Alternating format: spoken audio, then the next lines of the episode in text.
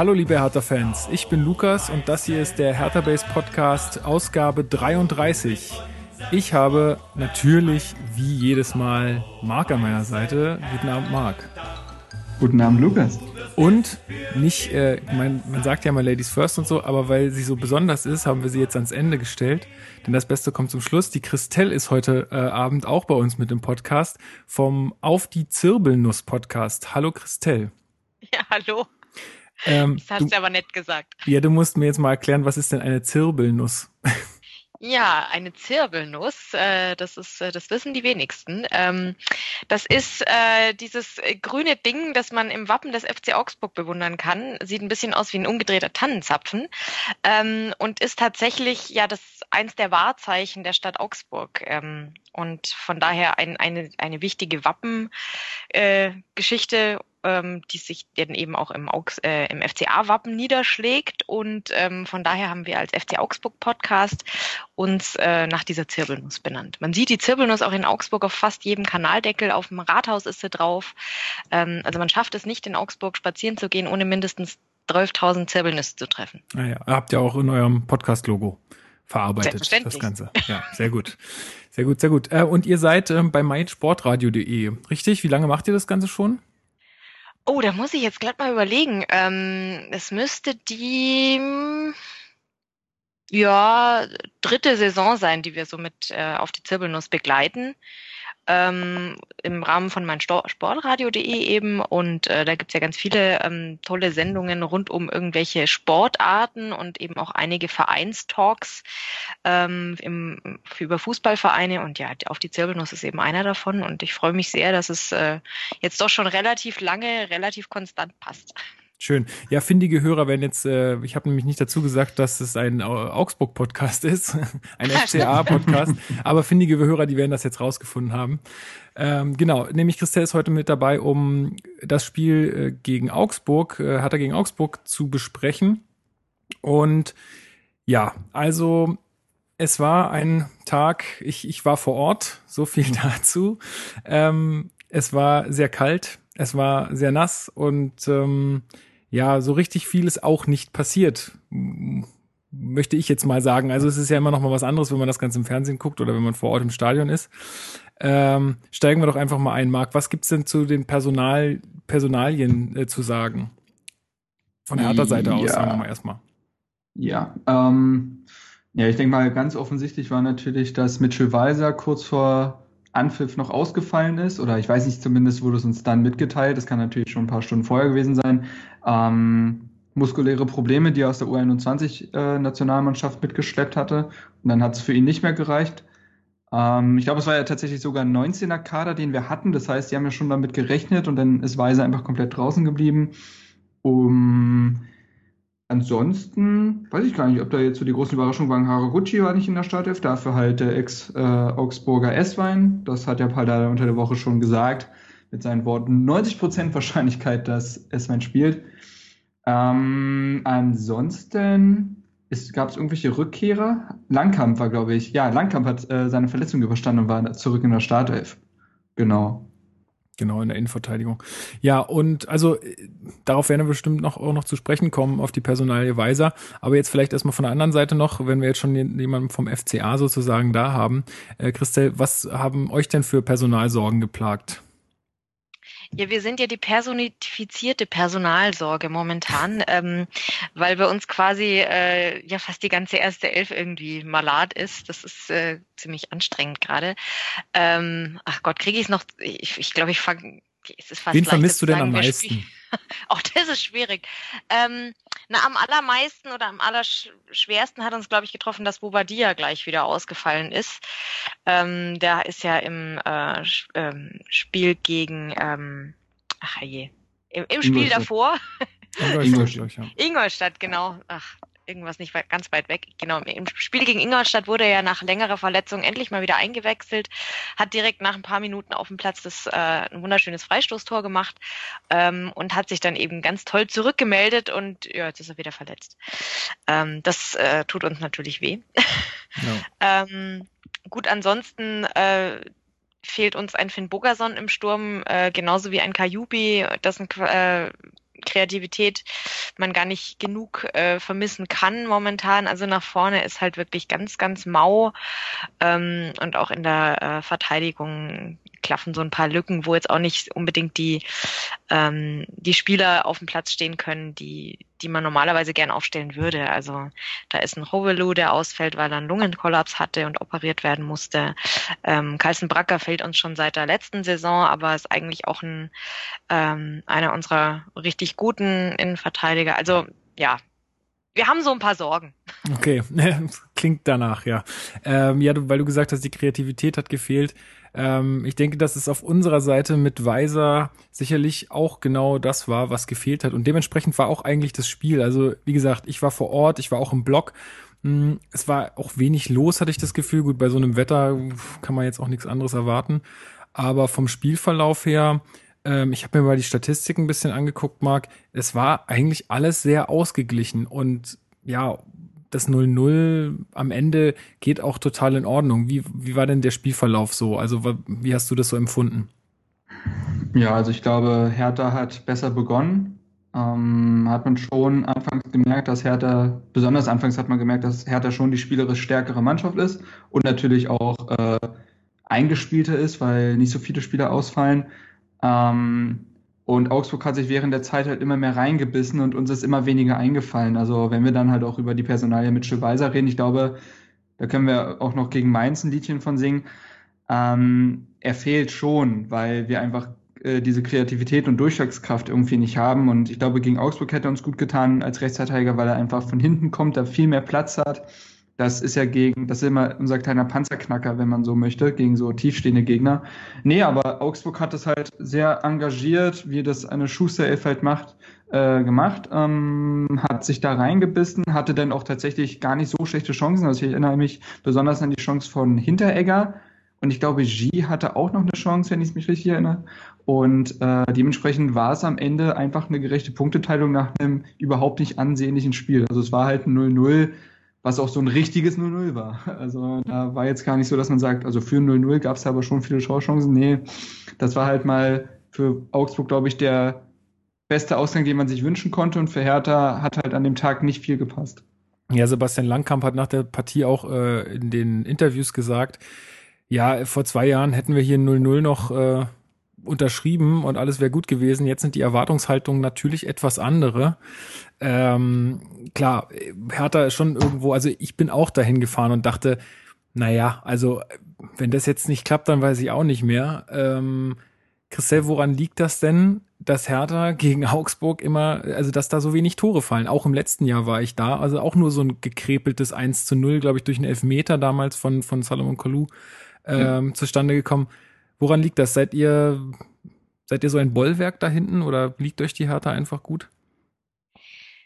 Puh, ähm, also ich erinnere mich tatsächlich an, an viele, viele Saisons. Das geht bis äh, zurück auf, äh, an die Saison, wo wir zusammen aufgestiegen sind. Da war ich nämlich damals im, im Olympiastadion äh, und erinnere mich noch dann äh, dran, dass Markus Babbel uns hochgeklatscht hat, äh, weil wir alle mitgefeiert haben. Es war ganz nett.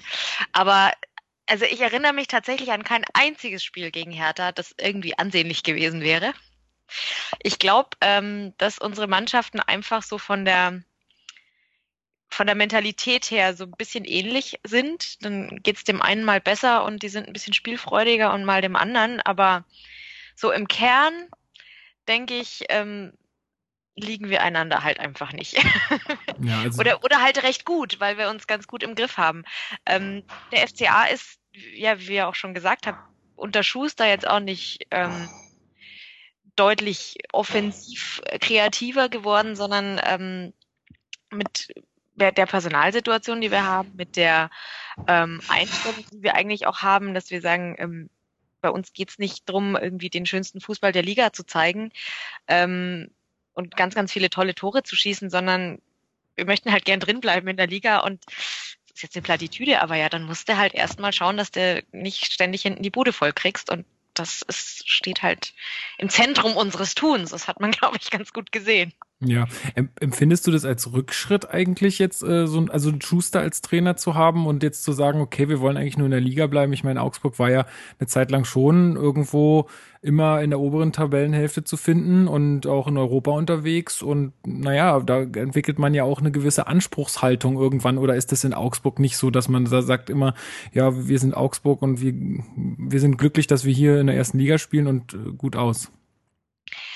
Ähm na, also klar sind wir, ähm, hatten wir ganz gute Saisons und ähm, inzwischen sind wir, glaube ich, auch äh, seit dem Aufstieg eine jetzt nicht mehr unbedingt die Mannschaft, die man als erstes nennt, wenn man äh, die Absteiger der Saison tippen soll.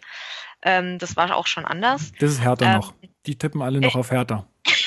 ja, Hört man den Rasenfunk, da werden wir einfach auf Platz 16 und 17 getippt. Was ist da los? Ja.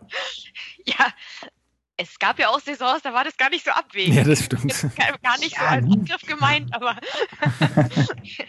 nee, ähm, ich glaube aber, dass das Hertha doch ein bisschen ein anderer Verein ist. Ich meine, ihr habt eine ähm, deutlich längere Erstliga-Geschichte, ähm, als wir die mitbringen.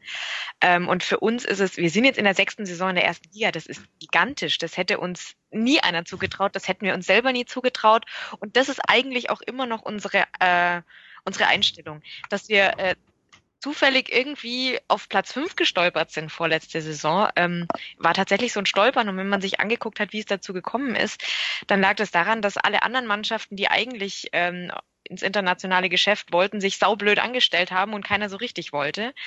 Ähm, und deswegen, wir halt, uns ging es ganz gut ähm, und bei uns lief's, dann, dann haben wir den Platz halt irgendwie abbekommen und wir haben uns jetzt auch nicht beschwert. Wir hatten eine riesen äh, Party in der, in der Europa League und das war großartig, aber keiner von uns hätte vor dieser Saison gesagt, dass das ein Saisonziel ist. Äh, wir hätten maximal gesagt, auch wenn wir es nochmal so, so knapp an diese internationalen Plätze schaffen, wie die Saison da davor, da waren wir auf Platz acht ähm, und haben bis, bis zum letzten Spieltag irgendwie um, um die Qualifikation, um die Europa League so ein bisschen mitgespielt.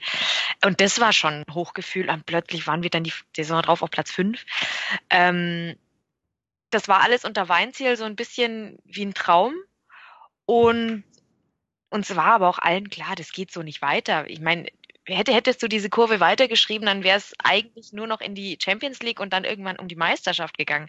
Und wir sprechen, wir sprechen hier vom FC Augsburg. Ja. ja. Also das kann ja keiner wirklich ernst meinen, nicht mal wir. Ja, also bist, wir es natürlich genommen hätten, aber nein. Ja, aber bist du dann auch dem, dem Weinzieher jetzt nicht, nicht böse, dass er so einen logischen nächsten Schritt gemacht hat, weil, wie du sagst, ich glaube, dass das, was er halt erreichen will oder was auch seine Qualität ja ausmacht als Trainer, äh, dass er das mit dem FCA einfach nicht hätte erreichen können. Bist du dann schon der Meinung? Genau, ich glaube eben, er hat tatsächlich aus Augsburg alles rausgeholt, was da irgendwie zu machen war ähm, und damit auch gezeigt, dass er, dass das wirklich sehr, sehr gut drauf hat als Trainer. Ähm, und auf der anderen Seite kann ich dann auch nachvollziehen, dass er sagt, ich meine, er ist jetzt, ist jetzt nicht irgendwie kurz vor der Rente, ja, der, der hat ja noch einiges vor. Ähm, und dass er dann versucht, einen logischen Schritt weiterzumachen und einfach zu gucken, was er, was er mit einem größeren Kader, mit mehr Budget machen kann äh, und mehr Quali Qualität in der Mannschaft dann. Also da bin ich ihm persönlich überhaupt nicht böse. Wie es dann tatsächlich gelaufen ist, war jetzt nicht ganz so super. Ähm, da gibt es ein paar äh, Vertreter in Augsburg, die ihm das vielleicht noch übel nehmen. Da wird der ähm, Stefan Reuter immer wieder gerne äh, gekitzelt, dass er als äh, Markus Weinziel dann mit Schalke bei uns zu Gast war, nicht mit ihm gesprochen hat und überhaupt und ach, ach je. Aber also so richtig böse ist dem Weinziel da gar keiner. Ähm, und ja, jetzt unter Schuster gucken wir mal, was geht. Das ist jetzt äh, bisher solide und ähm, es ist nicht mehr die Party, die wir die Saisons davor hatten, aber ist vielleicht auch mal ganz gesund, sonst wären wir hier völlig durch die Decke gegangen. Und einen größenwahnsinnigen Augsburger will echt keiner erleben. Das ist nicht besonders angenehm. Nee, also. Ja. ja. Was wolltest du sagen, ähm, Marc? Kurz, ja, ich wollte genau die apropos nächster Schritt, glaubst du denn? Also ist natürlich Zukunftsmusik und bei uns ist es auch schwierig, wenn man uns das bezüglich des Trainers fragt, aber glaubst du denn, dass, dass Schuster diese Mannschaft auch wirklich weiterentwickeln kann und wo man einfach einen langfristigen Plan sieht? Denn es, also würde man jetzt negativ, äh, wenn man jetzt ein bisschen pieken wollen, würde man ja sagen, ja, Schuster war bei Darmstadt, das war eine einmalige Story und das ähm, hat sein Pulver so ein bisschen verschossen und spielt genau das jetzt bei Darmstadt, äh, bei Augsburg, also bezüglich Sechserkette und so weiter. Ähm, und es reicht dann auch zu einem 0-0 gegen Hertha und Köln. ich meine es gar nicht böse, sondern so ist es ja momentan und es liegt auch besonders an der Verletzungshistorie, die bis jetzt in der Saison bei euch herrscht. Aber glaubst du denn, dass äh, Schuster langfristig gesehen, also jetzt über die bis zum Ende der Saison oder nächste Saison, diese Mannschaft auch weiterentwickeln kann oder wird man nächstes Jahr genau dasselbe sehen? Das ist, das ist wirklich die spannende Frage und ich bin mir da momentan nicht einig. Also ich kann jetzt weder sagen, nee, glaube ich nicht. Ich denke, Schuster wird uns halt irgendwie in der Liga halten können und ähm, wir müssen uns fragen, ob das der richtige ist dann. Auf der anderen Seite finde ich, er hat es halt bisher nicht wirklich zeigen können. Er ist jetzt angekommen bei uns äh, und hat relativ früh relativ große Verletzungssorgen gehabt. Ähm, er hat momentan nicht wirklich das Personal, um ähm, überhaupt was auszuprobieren. Ähm, mhm. Man kann ihm vielleicht vorwerfen, dass, dass viele der Neuzugänge noch nicht wirklich angekommen sind. Ähm, ich denke da an den Jonathan Schmidt, der bisher äh, sich ein bisschen hinterherläuft. Ähm, ein Usami, der wohl auch nicht richtig, also der nicht gut genug ist, um in die Start, Startelf zu kommen. Ähm, also das kann man ihm vielleicht vorwerfen. Auf der anderen Seite ist es halt auch schwierig, wenn du momentan in jedem Spiel einfach vor allem gucken musst, dass du nicht hinten äh, 1000 Tore bekommst und dich komplett darauf ausrichten musst, weil nach vorne, wir haben jetzt einen, den man offensiv bezeichnen könnte, das, äh, mit G, ähm, der tatsächlich aufgeblüht ist unter ihm, muss man auch sagen muss. Der hat äh, unter Weinziel fast gar keine Rolle gespielt. Und gut, vielleicht jetzt auch, weil er die, die, einzige Option ist, aber er zeigt tatsächlich relativ konstant eine ordentliche Leistung. Er ist jetzt nicht ähm, plötzlich ähm, in Gefahr, äh, auf die Insel ge geholt zu werden oder so, aber ähm, im Vergleich zu dem, was wir sonst von ihm gesehen haben, muss ich sagen, der macht sich. Ähm, und von daher, ich würde Schuster wahnsinnig gern die Zeit lassen und einfach die Frage dann beantworten, wenn ich das Gefühl habe, okay, er hat jetzt wirklich mit dem Stammpersonal, das eigentlich geplant ist in Augsburg, auch wirklich die Zeit gehabt, ähm, da mal zu gucken, was geht. Und wenn er dann immer noch genauso spielt, dann meckere ich vielleicht auch. Aber bisher möchte ich das eigentlich nicht machen. Ja, siehst du, wir haben jetzt Christel quasi schon fürs nächste Jahr gebucht. Allein für die Frage. genau. Ja, und ich sag mal auch mit Platz 12, 13 Punkten nach 12 Spielen, äh, wie du sagst, wenn hinten das steht mit einem Torverhältnis von minus vier, das ist jetzt auch solide. Also das ist wirklich, wie du sagst, das ist einfach solide. Und gerade wenn man sich die Personalsorgen ansieht, wer da alles quasi, das ist ja die zweite Reihe auf dem Feld, denke ich, dann kann man schon sagen, dass das zumindest für die Voraussetzungen ganz gut läuft. Eben. Ja, also wir, sind, ich, wir weinen nicht. Und ich habe gerade gesehen, Leute, 31 Tore hat Werder Bremen schon gefangen. Das ist ja Wahnsinn. Das ist ja unglaublich. Ich komme gerade gar nicht drauf klar. ich glaube, ja so, da kommen wir nicht mal mit, äh, kommen wir, ich glaube, das sind unsere geschossenen und gefangenen Tore zusammen. Ja, äh, nicht ganz sogar, ja. nicht ganz sogar. Okay. Ja. Mein Gott, wir machen hier gerade auch so ein bisschen Rasenfunk hier. Ja, macht ja nichts, aber das wollte ich einfach gerade nur mal anmerken. Das ist ja unfassbar. Ähm, Wollen gut, wir noch kurz aufs Spiel eingehen? Ja, genau, wollte ich sagen. Kommen wir noch mal kurz zum Spiel zurück. Ähm, Marc, Wir haben, wir haben lange oder wir haben viel nach dem Spiel darüber diskutiert, ähm, was denn gefehlt hat an dem Abend und haben auch ein paar Leute gefragt und so, alles nachzugucken auf YouTube ähm, und bei uns auf der Seite. Aber ähm, wie hast du es denn gesehen? Hat Weiser wirklich in diesem Spiel einfach gefehlt und als, als, Kreativ, als Kreativposten oder als Überraschungsmoment ähm, in dem Spiel gefe äh, gefehlt, sodass vielleicht ein, zwei, drei mehr gefährliche Situationen entstanden wären, wo wir dann ein Tor gemacht hätten? Ich glaube wirklich, ja, weil es ist erstens so ein sehr kurzfristiger Ausfall war. Das heißt, da muss sich die Mannschaft auch erstmal drauf einstellen. Und zweitens, wie gesagt, gegen tiefstehende Gegner finde ich, ist äh, Weiser unsere absolute Waffe, weil er halt durch Dribblings, durch dieses Tempo, durch diese Flanken aus dem Halbfeld einfach sehr, wir nennen das jetzt mal wieder die berühmte Packing Rate. Ich will sie eigentlich nicht erwähnen, aber das schafft er halt gegen, äh, gegen tiefstehende Gegner. Ähm, und er holt auch viele Freischüsse raus, weil er sehr viel gefault wird im Spiel. Und das kann ja auch mal zu einem Lucky Punch führen. Wir haben ja mit Stark, Langkamp, Brooks durchaus kopfballstarke Spieler. Ich glaube schon, dass dieses Element dieser Partie gefehlt hat, denn ähm, am Kampf kann man es nicht festmachen. Wenn man sich auch unsere Sechser anguckt, Schellbrett stark, die haben das Spiel voll angenommen, hatten gute Zweikampfführung, gutes Stellungsspiel. Auch ein Stocker hat sich versucht reinzukämpfen. Und ein Kalu ist komplett blass geblieben und ein Esswein hatte eine sehr, sehr, also eine sehr, sehr gute erste Halbzeit, wie ich finde. Also sehr engagiert, sehr motiviert, hatte seine Szenen. Aber das hat in der zweiten Halbzeit auch nicht mehr stattgefunden. und ich, dazu muss man auch sagen, dass dann Haraguchi momentan im absoluten Formtief ist. Da werden wir bezüglich Mainz auf jeden Fall nochmal drauf eingehen. Und ich glaube schon, dass Weiser, besonders in seiner aktuellen Form, der Mannschaft schon fehlt. Wir haben ja auch äh, wie bei uns ist ja gerade auch so ein bisschen die Debatte, werde ich wahrscheinlich auch noch einen Artikel zu schreiben, ist Hertha denn von Weiser abhängig? Das kann man jetzt so oder so sehen, aber ich glaube, gegen Augsburg hat er auf jeden Fall gefehlt. Ja, glaubst du auch, dass äh, durch dieses Formtief von Har äh, Harushi, dass, dass, dass er deswegen nicht in der äh, Startelf stand? Weil ja, es war, er hat ja auf, glaube, auf Kalu und Stocker gesetzt. Ja, ich glaube, es war dadurch begründet, also zum einen, weil halt Esswein ähm, so heiß war und da er ja gesagt hat, es gibt immer diese besonderen Momente, wenn ein Spieler auf seinen Ex-Verein trifft, dann gibt's ja immer wieder dieses ausgerechnet er trifft äh, Moment. Ähm, und Haraguchi hatte ja, kam aus einer sehr anstrengenden Länderspielreise zurück, der musste ja wieder äh, sonst wie viel fliegen. Ähm, und Esswein konnte halt durchtrainieren. Ich denke mal, das waren halt die Gründe, Gründe dafür. Ähm, zumal ich glaube, Dada den ja, äh, den Haraguchi ja nie so kritisch sieht, wie wir es oftmals tun. Also der hätte ihn schon spielen lassen, hätte er wahrscheinlich äh, 100% Frische gehabt. Hm. Ja, obwohl er eher mehr über links kommt. Ne? Also ich habe es eher so gesehen, dass, ähm, dass S-Wein quasi für, für Weiser in die Partie kam und dass das dann halt, also dass das eh feststand und mhm. das. Äh, ja, gut, aber Haraguchi hat jetzt gegen Mainz auch über rechts gespielt. Ja, ja, klar. Das habe ich. Na gut, mhm. das mag vielleicht auch, wenn wir darum, dazu mal kommen wollen, mit der Leistung von Esswein zusammenhängen. Ähm, weil das war jetzt in dem Spiel jetzt auch nicht so äh, berauschend. Also er hatte einen relativ, eine, eine relativ große Chance. Ähm, Christel, da musst du auch noch mal uns kurz auf die Sprünge helfen. Ähm, er hat Ma Marvin Hitz geprüft sozusagen. Also er hat ihm, ja, das war recht dankbar für einen Torhüter, aber er hat ihm doch sehr wehgetan. Was genau hat denn Marvin Hitz jetzt gerade? Ähm, Oder hat der, ist er überhaupt noch verletzt? Nee, der, der war gar nicht wirklich verletzt. Der hatte irgendwie direkt danach wohl irgendwie ein bisschen äh, Probleme, die Finger zu spüren, ähm, aber konnte, konnte ja dann weiterspielen und ähm, war jetzt vor dem letzten Spiel eigentlich nur deswegen fraglich, weil er irgendwie Magen-Darm hatte oder so oder Grippe, keine Ahnung. Also Marvins Hände sind vollkommen in Ordnung, da hat der Alex nichts nichts mehr zu tun. Gut, das ist doch schön.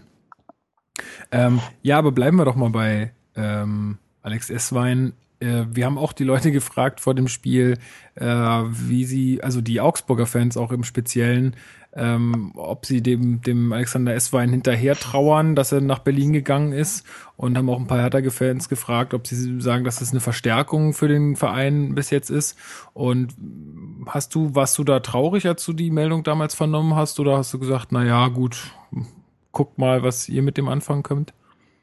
Mm, ja, war schon eher letzteres. Ähm, Esswein hatte echt gute Zeiten bei uns und ähm, war halt aber leider irgendwie in der, in der letzten Saison nicht mehr, nicht mehr ganz so ähm, in seiner Form irgendwie. Oder man steckt ja nicht immer so drin, man ist nicht beim Training dabei. Ähm, er war jetzt nicht mehr so die, äh, der Leistungsträger, der, der zu anderen Zeiten mal war. Und von daher hatte ich auch so ein bisschen den Eindruck, dass es ihm vielleicht auch ganz gut tun könnte, mal eine Luftveränderung zu bekommen und neue Impulse von einem anderen Trainer, der jetzt nicht unbedingt in Augsburg trainiert.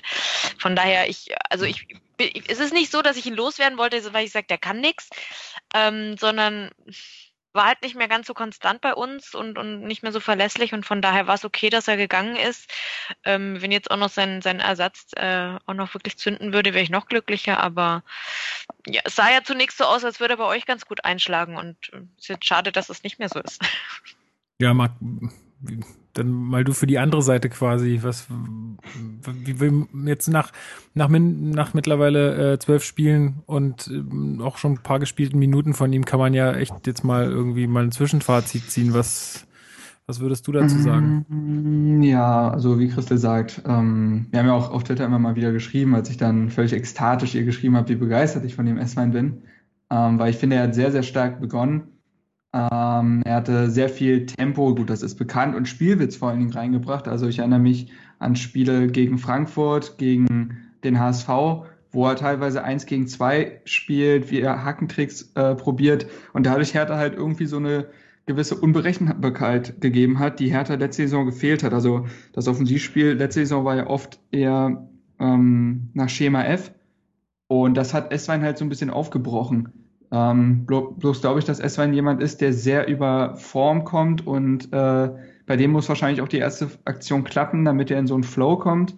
Ähm, und er hat wahrscheinlich erstmal diese Wechsel-Euphorie gehabt. Jetzt, wo es halt ähm, darum geht, Konstanz aufzuweisen, das fehlt ihm eindeutig noch. Da hat er dem irgendwie gesagt, man hätte ihn auch taktisch überfordert. Also man wollte dann zu schnell zu viel von ihm.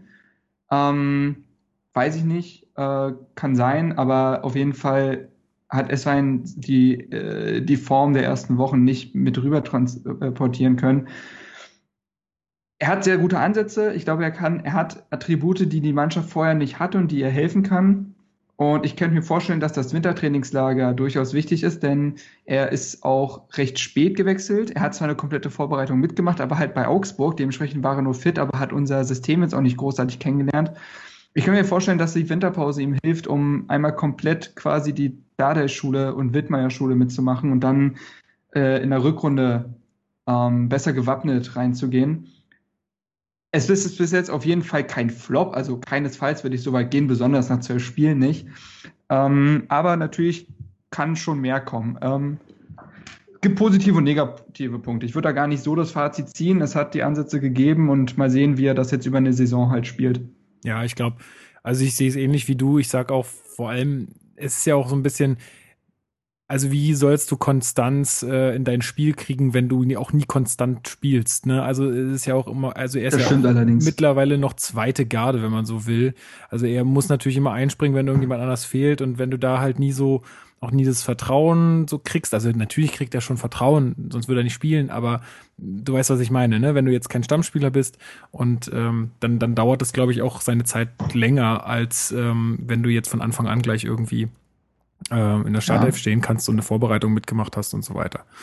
Das ist mhm. sicherlich, ähm, das ist sicherlich so, ja. Ja, ähm, Gab es sonst noch irgendwelche nennenswerten Situationen? Gut, wir hatten eine schwere Verletzung. Äh, wie geht's denn dem Herrn? Äh, wer war das? Hinteregger. Hinteregger, genau. Ähm, hat er wieder gespielt gegen Köln? Ja, ja, er konnte spielen. Er hat eine, eine Maske getragen und ähm, ja, Nasenbeinbruch. Genau, genau. Ähm, Nase ist, glaube ich, noch dran. Ach Gott. Ähm, Ibisevic. Ibišević, oh Gott, das, darauf müssen wir jetzt achten. Ja. Jetzt, äh, da, da, da bis 2019 bleibt, müssen wir jetzt endgültig darauf achten. Ibišević. Aber der, äh, der sagte auch trotzdem nach dem Spiel, ja, war er selber schuld. Also, ja gut. Ja, der Herr Ibišević, der ist ja auch. Äh, der Rüpel. Ist auch kein, kein, kein Kind von Traurigkeit, oder? Ja, ja nee, sagt ja nee, jeder. Nee, nee. Ja. ja, auf den kommen wir später noch zu sprechen. Äh, da gab es ja auch äh, ganz tolle Neuigkeiten. Ähm, mhm. Ja, ansonsten eigentlich ein sehr ja, eigen, eigenes, äh, armes Spiel. Äh, ansonsten ja. fand ich wie immer, muss ich auch noch mal ganz ehrlich sagen, auch wenn du jetzt schon da bist, Christian, also ich finde, äh, in Augsburg, nach Augsburg zu fahren, ist zwar immer mit beschissenem Fußball seit den letzten Jahren äh, verbunden, aber es ist trotzdem immer wieder eine Freude, weil die Leute so nett sind. Das ist mir wirklich aufgefallen. Also äh, ja, ich glaube, ich habe noch keine Stadt erlebt, wo das irgendwie so so freundlich und äh, nett zugeht. Ich meine, das mag vielleicht auch damit so zu tun haben, dass das Augsburg jetzt ja auch nicht die größte Stadt ist und ähm, ja, vielleicht auch so ein bisschen da noch so Demut herrscht, äh, dass man in der ersten Liga ist, aber also das ist immer sehr angenehm. Ich hatte Wir sind ja tatsächlich bekannt dafür, äh, nett zu sein. Ähm, vielleicht ist dir aufgefallen, dass wir, also in den allerseltensten Fällen, ich wüsste tatsächlich kein einziges Spiel, wo wirklich irgendwie der, der Stadionumlauf gesperrt gewesen wäre für Gästefans. Ähm, also bei uns kannst du überall reingehen als Gast und das ist auch, da, da, da, da tut dir auch keiner was. Ach, okay. Habe ich gar nicht ausprobiert. Äh, Siehst du, ich bin das, das habe ich gar nicht. Bist gar du einfach in vorauseilendem Gehorsam immer schön. Ja, absolut. Wie ein scheues, wie ein scheues Reh, alles gemieden. Nee, Aber es, ich finde es ja sowieso, ich glaube, die äh, Gästehymne wird ja sogar bei euch gespielt, ne? Ja, ja. Das machen und sie in Hoffenheim, glaube ich, auch. Aber ja, ist trotzdem ähm, super.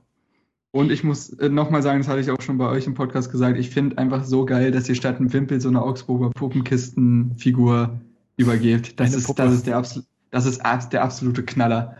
Ja, das also, ist jedes Jahr eine andere, ne? Jede Saison eine andere. Wie gesagt, warum verteilen wir keine Berliner Bären? Ich verstehe es nicht.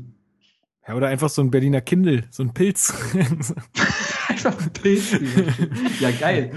Ja, das wäre auch super. Nee, kann man sammeln dann, ja, diese Figuren. Mhm. Ja, ist ja eh alles so ein bisschen im Stil mit dem, mit dem Kasperle, der da irgendwie dann auf Schwäbisch babbelt. Ähm, ja, ja. Und so.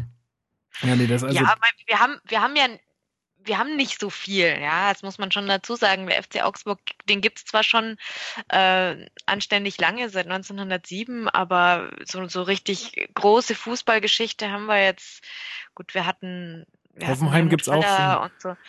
Hoffenheim ja, genau. gibt's auch schon seit 1899. Aber ich mich so ein bisschen gegen den Vergleich, weil also wir sind doch ein bisschen größer als ja, ja. Hoffenheim und Sinsheim. Ne? Das möchte ich dann schon mal gesagt haben. Aber ganz kurz, stimmt, also stimmt es, wie ich es mal das ist jetzt gefährliches Halbwissen, aber ich habe mir mal so ein bisschen was gelesen und die Augsburger Erfolgsstory ist ja auch dadurch, begründet, dass jemand mit viel Geld, der dem Verein zugeneigt ist, euch auch so ein bisschen gepusht hat seit Liga 4 oder so. Bin ich, bin ich da schief gewickelt oder? Nee, nee, das, äh, das ist schon so, das kann ich auch nicht ganz von mir weisen. Ähm, Walter Seinsch hat, äh, hat ja lange äh, nach einem Verein gesucht, äh, den er unterstützen kann und hat sich dann so ein, irgendwie in, in der vierten Liga äh, wohl äh, in den FC Augsburg verguckt, weil, weil ihm ganz gut gefallen hat, wie der, wie der Verein sich auch äh, präsentiert hat wohl.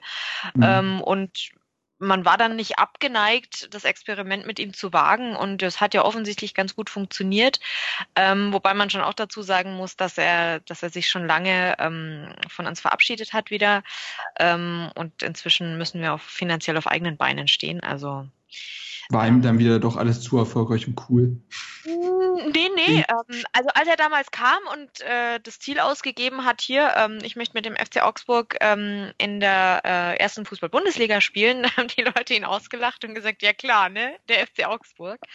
Und der hat, dann gab es dann schon relativ früh auch Pläne, ein neues Stadion zu bauen und alles. Und hm. keiner hat ihm hat gedacht, dass da wird was draus, außer halt so ein paar Verrückte, die ja sonst noch beim FCA waren und dachten, naja, pff, schauen wir halt mal, was geht. Und ähm, es ging dann tatsächlich, ja, sehr, offensichtlich relativ gut. Wir sind, äh, ja, wir haben ein bisschen dran rumgekrebst, erstmal in die zweite Liga aufzusteigen dann. Das war nicht so leicht, aber da dann auch eine Zeit lang war nicht ganz sicher, ob wir uns da halten können, aber dann, als dann unter Luhukai spätestens ähm, ging es steil bergauf und plötzlich sind wir, waren wir dann oben angekommen. Und äh, seitdem halten wir uns fest, auch wenn sein dann seit ach, ich glaube auch letzte oder vorletzte Saison ähm, hat er dann äh, das Präsidentenamt ähm, übergeben mhm.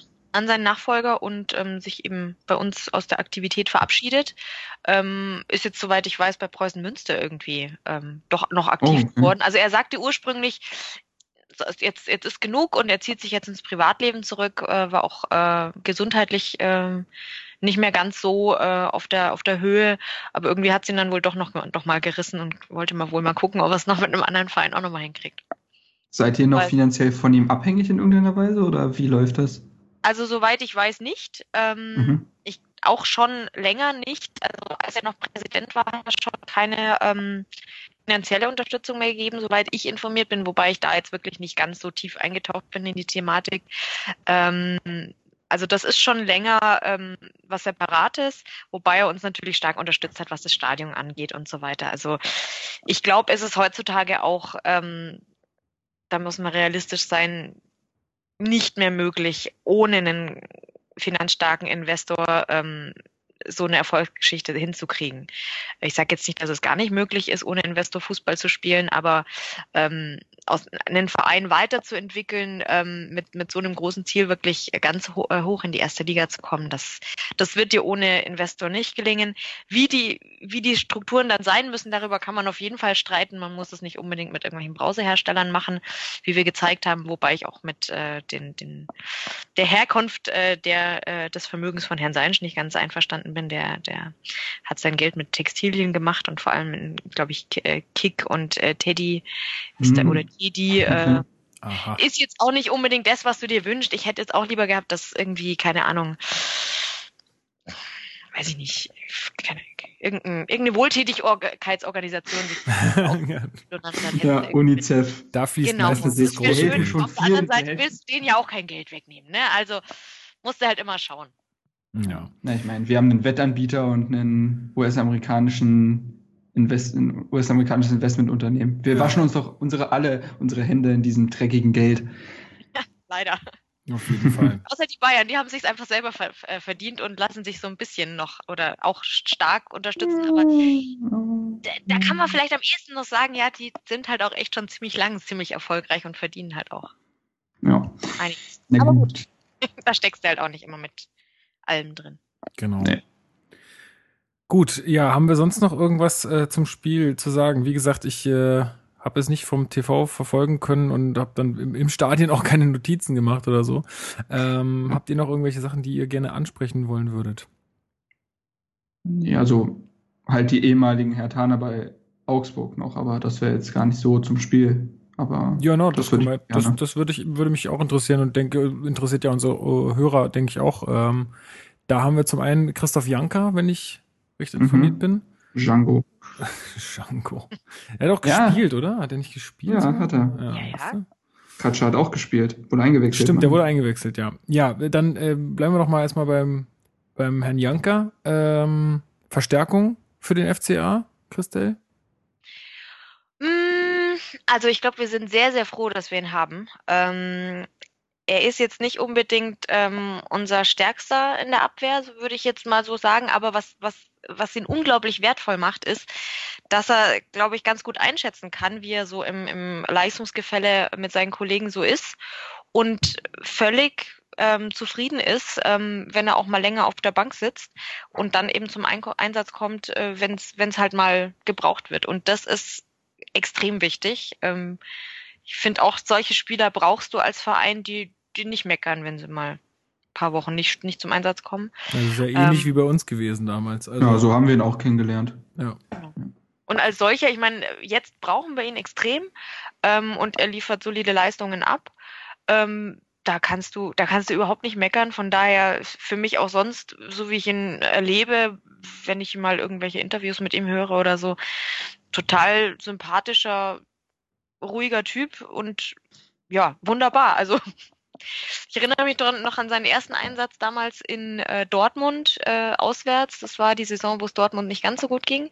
Und ähm, ja, da hat er sich dann aber auch nicht ganz so toll angestellt, weil er direkt mal eine rote Karte äh, sich abgeholt hat und einen Elfmeter verursacht hat. Direkt erster Einsatz, aber ja, hat Super er seitdem, glaube ich, nicht mehr gemacht.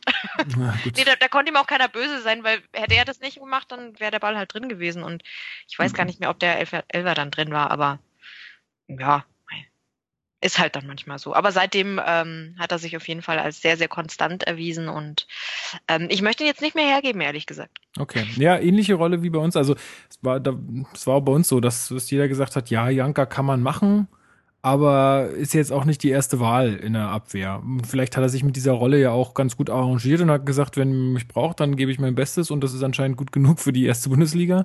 Insofern kann es ja so schlecht nicht sein. Ähm, ja, mehr habe ich dazu nicht zu sagen. Mag du irgendwas? Nee, ich glaube einfach, dass er so für die Teamchemie einfach ein guter Mann ist. Ich glaube, es sind wirklich, wie Christel sagt, ein sehr, sehr, sehr sympathischer Kerl, sehr bodenständig und kann so einer Mannschaft auch natürlich helfen, wenn du so jemanden in der Kabine hast. Nee, also würde ich jetzt nichts so hinzufügen. Ja, dann äh, hattest du auch schon angesprochen, ähm, Golko Katscha. Kam der da von äh, Hamburg zu euch? Mhm. mhm. Okay. Jo. Und ähm, spielt er, also weil er jetzt von der Bank kam und ich bin ganz ehrlich, ich verfolge jetzt den FCA nicht regelmäßig. Ähm, Was? Spielt der, spielt der da ähm, sonst Stamm oder ist er auch äh, nur, äh, kommt er dann von der Bank? Wie ist das bei ihm? Na, er ist einer von diesen Neuzugängen diese Saison, wo ich auch noch nicht so ganz sicher bin, ob er jetzt Stammpersonal oder nicht ist. Es ist ja gerade wirklich ein bisschen schwierig, weil ja die meisten, die definitiv Stammpersonal sind, sind halt krank und äh, wer jetzt noch auf daher... der Bank sitzt, naja, dann. das ist schlimm, ne? Ja. Nee, Quatsch. Ähm, wir haben, also es, es sind auch noch andere Spieler auch noch da, die, die, die du mal bringst und äh, wo du jetzt nicht, nicht unbedingt sagst, ja, also wenn sie jetzt nicht reicht, dann, ja, aber ähm, Nakacha ist halt einer, der immer mal wieder eingewechselt wird, auch ich wüsste jetzt gar nicht, ob er schon mal von Anfang an gespielt hat, kann gut sein. Ja, eins, zwei, drei, vier, fünf, sechs Mal von Anfang an. Na, siehst du. Ähm, also er spielt mal von Anfang an, dann wird er mal eingewechselt. Ich bin jetzt noch nicht so ich habe noch nicht so ein richtiges Bild von ihm. Er hat mal, gute Aktionen, er hat mal Aktionen, wo, du, wo du dir den Kopf langst und so, was, was hat er denn damit vorgehabt? Ähm, ja, ähm, also ich würde noch nicht sagen, er ist so, so richtig drin in allem, aber er hat uns jetzt auch noch keine richtig schlimmen Schnitzer reingehauen. Von daher, ja. Müssen wir einfach gucken, wie der sich weiterentwickelt und wie sich halt die Mannschaft insgesamt entwickelt. Er ist definitiv, glaube ich, eher angekommen als jetzt ein Schmied. Ähm, von daher, ja. Und so menschlich kann ich gar nichts zu ihm sagen. Ich kenne ihn nicht und äh, habe auch sonst nicht so viel mitbekommen von ihm. Also für mich ist er halt einer vom HSV. Ne? Muss mal gucken, was da. Ob, ob äh, im Gegensatz zu den Augsburger Spielern, die zum HSV gehen, die ja schlechter werden, wie alle Spieler, die zum HSV gehen, ob wir es vielleicht hinkriegen, einen HSV-Spieler besser zu machen. Mal gucken. Müsste ja so laufen, ja, wenn man das. Äh, Eigentlich richtig, schon. Ja. Ähm, Marc, wie hast du oder wann, wann war denn das letzte Mal, wo Gorka Katscha für uns aufgelaufen ist? Wie hast du ihn denn in, in Erinnerung? Ich kann mich nur an Kopfballtor von ihm erinnern. Irgendwie. Katscha fand ich, und das findet fast jeder in Berlin, ich fand ihn überragend. Also ja. ich glaube, wär, wäre Katscha nach der HSV-Zeit zu uns gekommen, das wäre ein ähnlicher Auftritt gewesen wie sonst irgendjemand. Der hatte, der hat, glaube ich, drei Jahre bei uns gespielt und hat sich so in die Herzen der Fans gespielt, weil das ja auch ein sehr ähm, also er kam damals als äh, aus Serbien, als ich glaube, wir haben sogar drei bis vier Millionen gezahlt. Das war so noch so ein Höhnestransfer oder so, glaube ich. Also ja, okay, ist jetzt wieder so was sehr Exotisches. Mal gucken. Und er ist ja eingeschlagen wie eine Bombe. Also sehr torgefällig, was der für äh, Distanzschüsse hatte. Offensiv wirklich stark. Ähm, ja, defensiv echt in Ordnung. Also der weiß, wusste sich schon immer körperlich ganz gut zu helfen und hat eigentlich sich sehr schnell in der Mannschaft und in der Bundesliga akklimatisiert. Ähm, hat uns damals in der Europa League Qualifikation gegen Brøndby, man erinnert sich, durch zwei Kopfballtore weitergeschossen, gerade so. Ähm, da standen er und Pardada noch gemeinsam auf dem Platz. Das ist, glaube ich, so ein Spiel, was immer in Erinnerung bleiben wird. Und ansonsten, glaube ich, ein sehr, ja, sehr bescheidener Zeitgenosse einfach, ähm, der jetzt nicht irgendwie die Star-Allüren hat und der einfach, ich glaube, das Einzige, was in seiner Karriere negativ ist, ist halt seine Verletzungshistorie. Der Mann ist sehr, sehr verletzungsanfällig ähm, was besonders ihn beim HSV halt wirklich ausgebremst hat. Ähm, der hat ja zwischendurch sogar in Japan gekickt, weil sie ihn dorthin ausgeliehen mhm. haben, weil ja. da einfach nichts zusammengelaufen ist. Und dann kam er wieder und auch die HSV-Fans haben ihn alle geliebt, weil er sich da auch aufgerieben hat und noch im Abstiegskampf ein paar entscheidende Tore gemacht hat. Ich glaube, das, ist immer ein, das ist ein Spieler, der kann seiner Mannschaft immer weiterhelfen. Und ähm, ja, also ich hätte jetzt gesagt, warum nehmen wir ihn nicht, wenn er ablösefrei ist? So ein Innenverteidiger, defensives Mittelfeld hätte man schon irgendwie immer noch mal einbauen können, so rein aus Sympathiepunkten. Ja, also toller Kicker, keine Frage. Okay. Ähm, ja, wen haben wir noch im Augsburger Kader, der mal äh, sonst nicht, ne? Oder? Ich guck gerade mal, aber. Bist du eigentlich nicht. Ich wusste nicht mal, dass der Katscher bei euch war. Also. Ja, du, das ist auch schon lange hat, her. Hat seine Bundesliga-Zeit also, hat bei uns begonnen. Ja, ja, also ich, ich sehe es gerade. Ich habe es mir gerade nochmal angeguckt und so, ach ja, Mensch, da schau her. Aber da war der auch noch sau jung.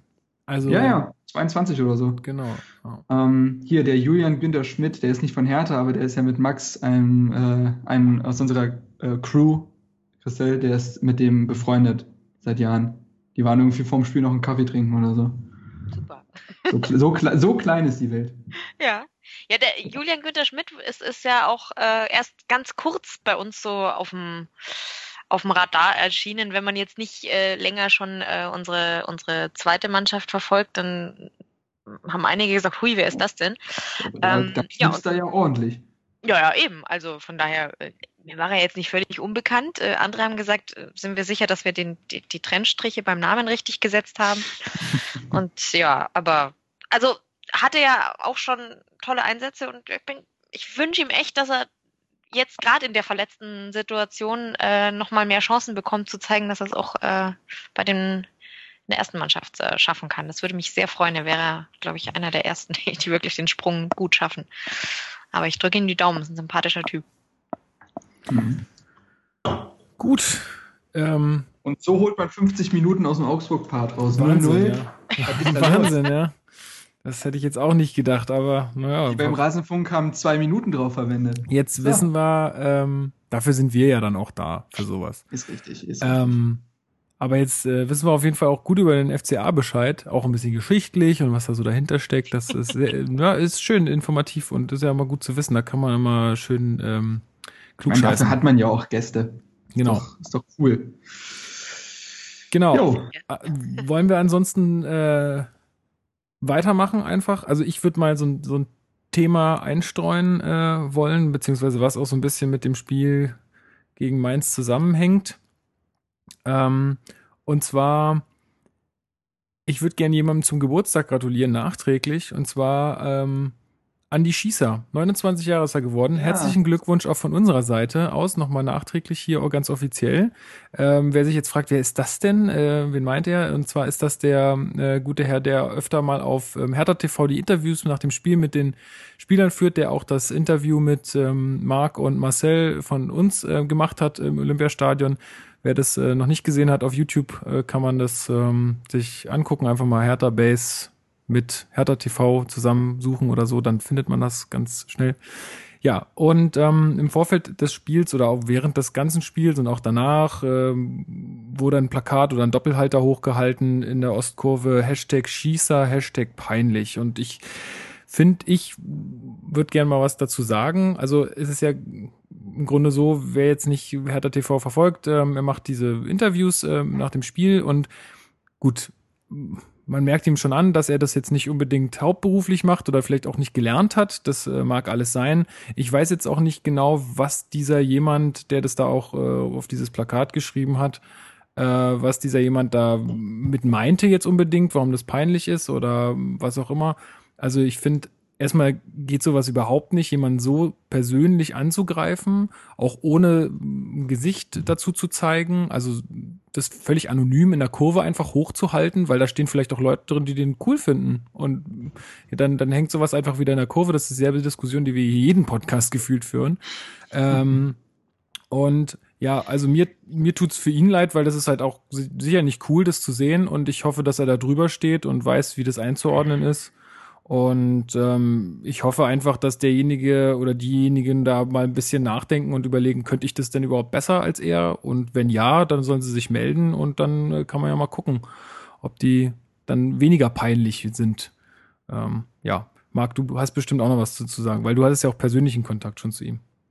Ja, ja, ich habe mit ihm auch über die Geschichte geschrieben. Also ich hatte ihm halt zum Geburtstag gratuliert und dann ähm, hat er auch gesagt, naja, also kommt nicht bei allen gut an und so habe ich auch geschrieben. Mein Gott, also jeder, der ihn persönlich kennenlernt, und das durften wir nun mal, weiß, dass das ein sehr, sehr äh, netter und korrekter Mensch ist, der, ähm, ich sage jetzt nicht, also es wäre übertrieben zu sagen, aber dass er viel für unseren Blog getan hat, das stimmt nicht, aber er hat von sich aus angeboten, dass wir Interview auf äh, seiner, auf, äh, auf Hertha TV machen und so weiter, hat uns äh, gewisse Dinge ermöglicht und das ohne jegliche Gegenleistung einfach nur, weil er unseren Blog cool findet und das ähm, zeigt schon, dass es ein sehr, sehr hilfsbereiter und netter Mensch ist. Ähm, und jemand nur aufgrund von Videos, wo auch nicht er alleine nur dran arbeitet, sondern die Konzepte entstehen ja auch in Zusammenarbeit mit anderen. Ähm, bloß ist er, der sein Gesicht in die Kamera hält. Ähm, dadurch nur zu bewerten, das ist schon ziemlich schwach. Ähm, ist halt auch null konstruktiv, ne? Einfach so. Ja, klar. Da schreibt ja niemand eine E-Mail an den Verein und sagt, hey, mir ist aufgefallen, das und das finde ich nicht so gut und ich hätte die und die Vorschläge oder mach ja. doch mal das und das anders oder hey, ich bin Personal Trainer für, keine Ahnung, Interview. Für Selbstbewusstsein. Was weiß ich, äh, keine Ahnung, ja. Und äh, ja. ich biete an, er kann mal zwei Stunden zu mir kommen oder was auch immer. Also, aber so, so ein scheiß Plakat wieder da hochzuhalten, ist einfach so dämlich und daneben. Ja. Also, nee, aber machen wir den Part nicht länger, als es ist. Ähm, nee, er weiß ganz genau, dass er gerne mal ins Klo greift. Das ist so. Ähm, mein Gott, wer tut das nicht? Ähm, ja. Und dementsprechend, ja. Es kam, es kam nur, genau, es kam nur die Frage auch häufig auf bei Fotos ähm, und da wurde häufig gefragt, was, was heißt denn das und äh, was soll denn das? Und naja, weißt damit, du, Schießer. damit äh, ist es jetzt wahrscheinlich geklärt. Ja, dann ähm, zum Spiel gegen Mainz. Äh, Christel, äh, du hast gesagt, du hast es nicht, äh, nicht gesehen. Ähm, wie würdest du denn, ähm, würdest du sagen, Mainz und Augsburg ist irgendwie in irgendeiner Art und Weise vergleichbar? Also da ist ja auch viel richtig gemacht worden mit wenig Mitteln. Ähm, in Augsburg ist es ähnlich. Ähm, würdest du sagen, die beiden Mannschaften sind irgendwie vergleichbar miteinander?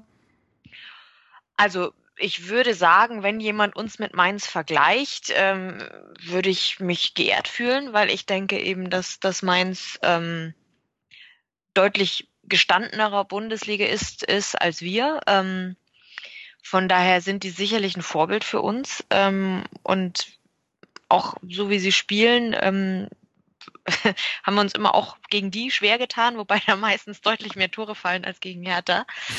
ähm, also wir hatten schon sehr verrückte Spiele gegen Mainz. Ähm, ja, ähm, kann man, muss man respektieren, ähm, was die da machen. Und ähm, ich finde das einfach nur schön, dass es eben diese Vereine gibt, die so weder ständig den Anspruch haben, äh, super mega geilen Fußball zu spielen und ähm, sowieso der tollste Verein überhaupt zu sein äh, und gleichzeitig mh, hm, selten in die schlimme Gefahr geraten, ähm, im, im Abstiegskampf mitmischen zu müssen. Und diese Vereine brauchst du auch und es ist, glaube ich, für ganz, ganz viele Vereine schön, da dazuzugehören.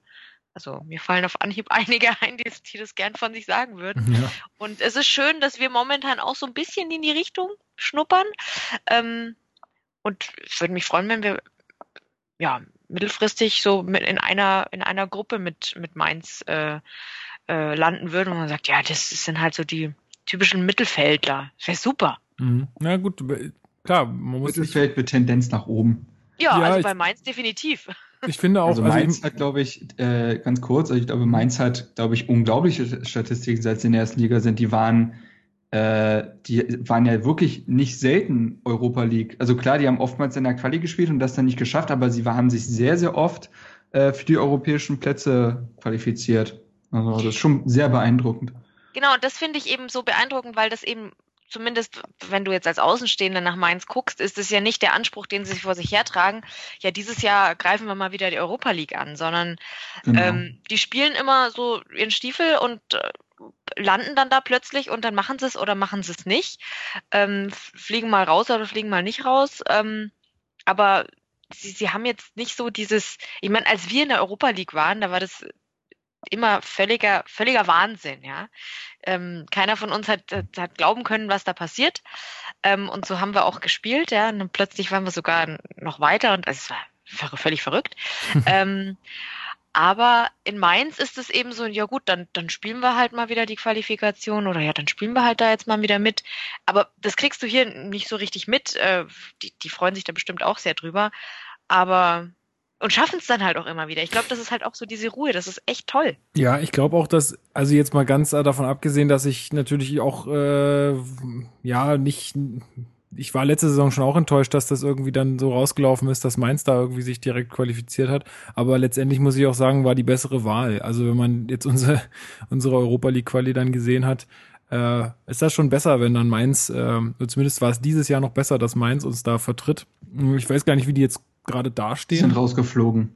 Okay, ja, aber trotzdem, ja, aber trotzdem jetzt so insgesamt, ich glaube, mit uns das wäre gar nichts geworden. Ähm, das dachte man bei Augsburg auch. Und dann haben die irgendwann in der Enfield Road gespielt. Mhm. mhm. mhm. Ich denke ja. immer wieder gern dran zurück. War schön da. Ja. Äh, ja. Übrigens, seit 2010 dreimal für Europa qualifiziert, meins. Das ist jetzt nicht so ganz schlecht. Ja, dann werden sie bei der TV-Gelder äh, neuen, bei dem neuen Schlüssel ja auch gut berücksichtigt werden. Also das ist ja auch ein Faktor. Wir kriegen übrigens nach dem neuen Schlüssel werden wir ab, ich glaube, in ein paar Jahren, ab der, wann greift der? Weiß ich jetzt gerade gar nicht.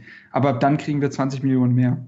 Genau. Ja, das äh, wurde auf der Mitglied Mitgliederversammlung äh, verkündet, äh, die jetzt gestern stattfand.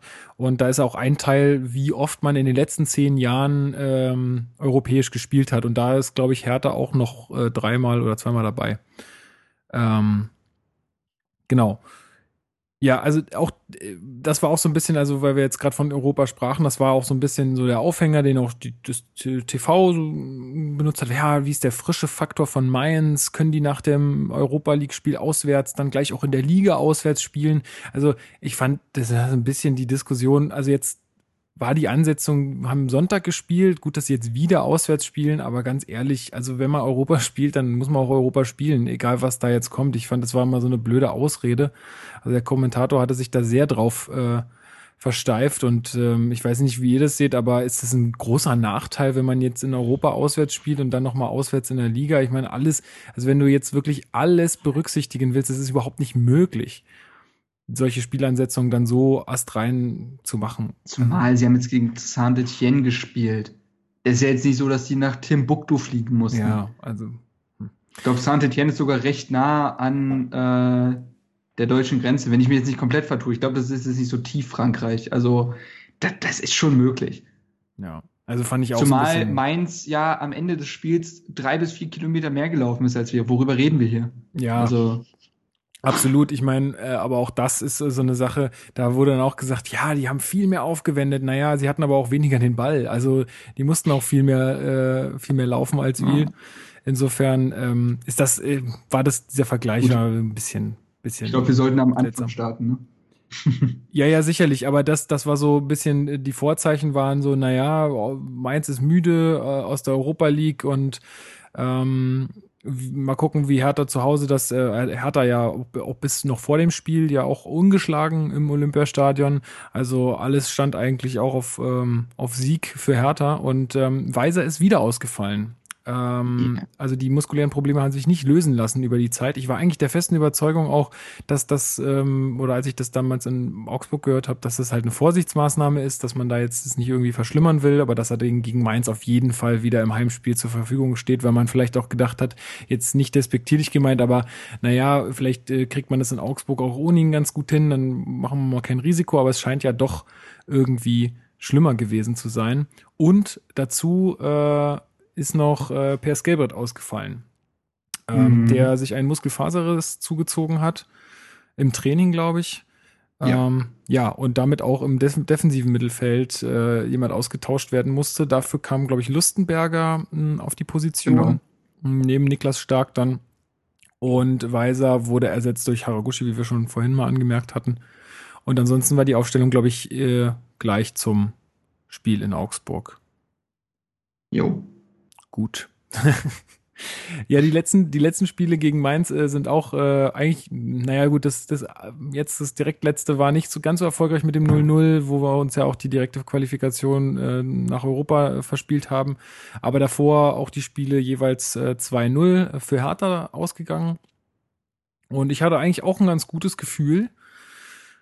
Ja, und dann äh, passierte 20 Minuten lang gar nichts. Also Hertha hat irgendwie ähm, versucht, sich irgendwie durchzukombinieren. Und da, glaube ich, hat man auch wieder gesehen, Marc, da hat auch vielleicht mal wieder so jemand gefehlt, der dann dieses, na, wie, wie heißt es, Packing, äh, mhm, diese, diese Packing, Packing Rate, Rate äh, nach oben schrauben kann. Ähm, Personalie Weiser äh, wieder mal in dem Kontext zu nennen. Was glaubst du? Äh, ersten 20 Minuten waren ja wirklich nur, wirklich nur ein Verschieben, ein Verschieben und hin und her gepasse und ähm, ja. Ja, ja, also kann ich jetzt gar nicht so viel mehr zu sagen. Es war, ich war ja im Stadion. Also äh, das, was du vielleicht gegen Augsburg so gefühlt hast, äh, über 90 Minuten habe ich so zumindest die ersten, ja, eher die erste Halbzeit gespürt. Äh, es war unglaublich kalt. Es waren 37.000 Leute da, da hatte niemand Bock auf dieses Spiel. Ähm, aber ja, ja, das 1 zu 0 fällt dann ja. Äh, wir vorher gar nicht, also beide Mannschaften, wie du sagst, haben jetzt gar nicht sich so ein Bein ausgerissen. Ähm, ich dachte, ich hatte auch schon, also dann fällt ja das 1 zu 0. Wenn wir da kurz drüber sprechen wollen, das ist ja auch viel zu einfach gewesen für Mainz. Ähm, Levin Öztunali äh, bricht rechts durch ja, macht er, also da muss man auch sagen, macht er gut. Macht er wirklich gut? Ja, macht er gut, aber macht Plattenhardt halt auch eben nicht gut. Denn ähm, Plattenhardt ist viel zu weit weg vom Gegenspieler. Beziehungsweise das kann er ruhig sein, das, das sieht man oft, dass Plattenhardt eher derjenige ist, der abwartet, bevor er voll reingeht. Das ist ja auch von mir aus total okay. Das war ja auch muss er halt noch in, da muss er aber auch in, den, in diesen Zweikampf kommen. Ja, und das war, hat er halt nicht getan. Das Problem, ich glaube, das Problem, und das habe ich auch, glaube ich, in einem der letzten Folgen schon gesagt, das Problem ist sofort, also das war im Strafraum auch schon. Äh, insofern, wenn er da irgendwie hingeht, ne, die, die Spieler, die sind ja alle mittlerweile so clever, dann fällt der Öztunali irgendwie blöd, gibt's Elfmeter. Die sind da so schon sehr, sehr zurück. Ja gut, aber dann, dann muss das vorher stoppen. Also ja, ja, genau. es geht ja, die Konsequenz kann ja nicht sein, gar nicht hinzugehen. Nee, so, klar. Und ich glaube, er rutscht sogar ein bisschen weg, okay, das kann man ihm zugutehalten, aber dennoch, ja, gut. Äh, dann ist es ja so, dass de Blasis erst abschließt, da kann Langkamp noch dazwischen grätschen und dann ist der A-Junioren-Spieler Aaron Seidel, der sein erstes Spiel äh, überhaupt gemacht hat, glaube ich, für Mainz da mhm. und macht mit seinem ersten Schuss in der Bundesliga das Tor. Ja, vor allen Dingen, der kann sich ja auch noch den Ball irgendwie zurechtlegen und dann kommt Ja, ja, ja, Pekarik gut, von der anderen Seite angerutscht, aber rutscht irgendwie viel wo zu ich mich früh. halt frage, also ich müsste mir eigentlich die Szene nochmal angucken, aber wo ich mich frage, wo ist Brooks? Also der, stand, der warum- stand daneben und hat zugeguckt. Also jetzt so, ernsthaft. ja, gut, dann, dann, dann ist ja gut. ernsthaft. Ähm, dann war er immerhin da. Ähm, ja, und so stand es 1-0. Es kam so ein bisschen aus dem Nichts, weil, wie gesagt, vorher war das Spiel ja ruhig ähm, und wir hatten schon die bessere Spielanlage. Ähm, ich weiß gar nicht, gab es noch großartige Torszenen danach in der ersten Halbzeit? Eigentlich also nicht. klar- Also, Ja, das Tor von Ibisevic, klar, aber ja, ja. sonst? Nee. Ja, gut. Ähm, ja, gut. Knappe zehn Minuten später ist es dann so, dass Kalu den Ball hat auf der linken Seite. Ja, also äh, so an das fängt, Ecke des Strafraums. fängt noch ein bisschen Ja. früher an, wenn du jetzt schon aufs Tor eingehen willst. Also es kommt ein langer Ball. Also jetzt auch noch mal nur darauf zurückzukommen, dass einfach auch so spielerisch durchs Mittelfeld kaum was ging. Ja, also Lustenberger schlägt Stark und einfach. Lustenberger, äh, ganz kurz, Stark und Lustenberger waren spielerisch wirklich sauschlecht in diesem Spiel. Muss man einfach mal so sagen. Ja, also da kommt ein langer Ball von Lustenberger irgendwie, der fliegt über alle hinweg. Ähm, der Mainzer schafft, Mainzer Mainzer Innenverteidiger schafft es nicht, den irgendwie weit rauszuköpfen. Der Ball fällt Kalu vor die Füße, der kann ihn sofort verarbeiten äh, und zieht dann in die Mitte. Und jetzt darfst du weitermachen. Zieht in die Mitte, passt äh, so ein Querpass zu Ibi Ibišević. Ey, das, das ist ein Wort, ne? Ähm, und der macht das in einer absolut perfekten Manier. Also wie er den Ball verarbeitet, also mit der Sohle ähm, auf seinen starken Fuß schiebt und dann ins Eck unten einlegt, das ist schon, das ist schon Klasse und auch Erfahrung. Also du weißt einfach, dass Ibišević hat jede Situation, glaube ich, im Fußball schon hundertmal erlebt und weiß einfach ganz genau, was er tun muss. Und das hat man in der Szene gesehen. Kalu hat den Assist bekommen, war jetzt gar nicht so großartig, aber das Tor von Ibišević an sich war fantastisch. Das, glaube ich, können nur wenige Spieler in so Sekundenbruchteilen das so verarbeiten und das Tor machen. Ja, also brutale Qualität, sage ich da nur. Brutale In, Qualität. internationale Qualität. schönen, schönen Gruß an unsere Kollegen von der Damenwahl. Ich trinke übrigens heute ein Bier. Ich Prost. trinke wieder einen Effekt. Hallo. Ach, übrigens, wollte ich noch erzählen. Ich habe ja, ich habe ja den Henry vorm Spiel getroffen. Ach, was echt? Ähm, ja, ja, ja, wir hatten, vorher hatte ich die noch so bei Twitter geschrieben, wo die beiden eigentlich immer sitzen. Kamen wieder nur dumme Sprüche, wie man es von denen kennt, die Jungs. Also irgendwie Im dass der Altherrenblock. Phase, nee, in der Meckerecke, wurde gesagt. Ach so. Ähm, naja, nee, und dann irgendwie laufe ich halt mit ähm, Patrick, der dieses Mal unser Kameramann war für die One Football Videos, laufe ich da lang zu unserem Blog und plötzlich äh, bleibt jemand stehen und sagt so, Marc? Und ich so, äh, hä, kenne ich den? nee, kannte ich erstmal nicht, weil äh, Henry ja eine Ente als Bild hat, eine Hertha-Ente als Ja. Profilbild bei Twitter. Mir dann hat er gesagt, dass Henry ist, dann haben wir noch kurz gequatscht. Ich war völlig versteinert, so einen Star zu treffen und habe dann vergessen, ihn zum ein einjährigen Sendejubiläum zu gratulieren, Damenwahl. Also hier nochmal an der Stelle äh, unsere Kumpels von der, von der Damenwahl, die hatten jetzt einjähriges Sendejubiläum. Da nochmal Glückwünsche gehen raus. Ja, genau, den hatte ich vorher getroffen. Christelle, hast du schon mal in Damenwahl reingehört? Es ist einer der Podcasts auf meiner muss ich unbedingt mal reinhören Liste, aber ich, es sind tatsächlich sehr, sehr viele Fußball-Podcasts, die ich wahnsinnig ich. gerne höre. Das Und das. ich, äh, ja, also ich, ich werde es mal tun, aber ich glaube, ich habe es noch nicht geschafft. Leider. Ja. Gut. Aber dann Weißt du, die haben zwar keine Ahnung, aber können gut quatschen. Das mag ich sehr gerne. Kenne ich von der Zirbelnuss. das hast du jetzt gesagt, Marc. Äh, Ich hoffe ja, dass sie zuhören. Ich will Wo- giftige Nachrichten bekommen. Hoffentlich, äh, die, was heißt hoffentlich, die, die hören immer zu, glaube ich zumindest. Egal, kommen wir mal zurück zum Spiel. Wo waren wir eigentlich stehen geblieben? Beim 1 zu 1. Beim 1-1. Ähm, ja.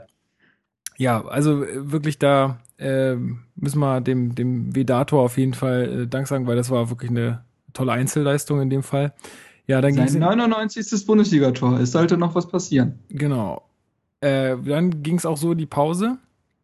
Mhm. Und ähm, ach so, was ich dazu noch sagen wollte, oder vielleicht, ja, werden wir vielleicht später auch noch drüber sprechen, aber es hieß ja auch immer so, dass, dass Mainz äh, Standards so gefährlich sind und so, wo ich mir dann auch dachte, ist das nicht eigentlich gar nicht mal so gut, wenn man so viele Tore nur durch Standards erzielt?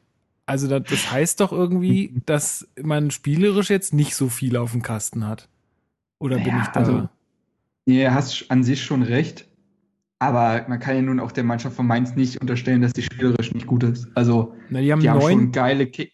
Aber die haben schon geile Kicker auf dem Platz, so ist nicht. Also ja, ich finde diesen, der Mali, braucht man nicht drüber reden, dass, was der für eine Qualität hat. Der De Blasis hat, glaube ich, schon drei Tore geschossen. Öztunali ist gut in die Saison gekommen. Dieser Jairo ist, den finde ich genial, den würde ich so gerne bei uns sehen.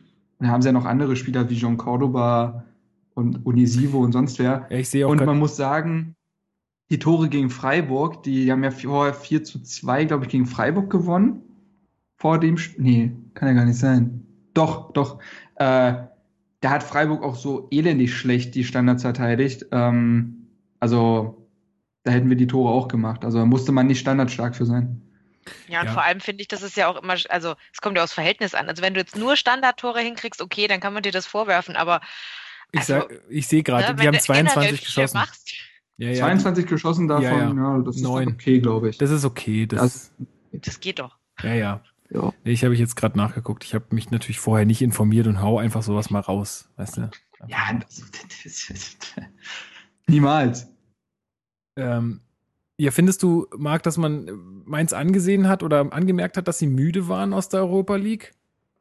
Oder, also, weil ihr Spiel war ja eher so, naja, wir lassen Hertha mal kommen, verteidigen halt ja. gut und versuchen halt so schnell umzuschalten, wie es geht. So war ja auch die erste Halbzeit auf jeden Fall gestaltet. Und was auch dazu kam, sie haben das Spiel richtig robust und richtig körperlich gemacht. Also wenn man sich auch die Foul-Statistik ja. anguckt, dann sieht man das auch und na, die haben schon gut zugelangt teilweise. Also nicht, ja, nicht jetzt mega böse oder so, aber man hat schon das Gefühl gehabt, die wollen auch so ein bisschen zerstören. Ja, also ähm, haben sie auch durchaus die Kicker für, ne? Also die, die, die sechs Defensivspieler, die sie da hinten haben, das sind schon alles durchaus Spieler, die auch mal hinlangen können. Oder müssen für ihr Spiel. Also ich halte jetzt Balogun oder Ramaglio jetzt nicht, ich will jetzt keinem Mainzer zu nahe treten, aber das sind jetzt technisch nicht die allerfeinsten Spieler.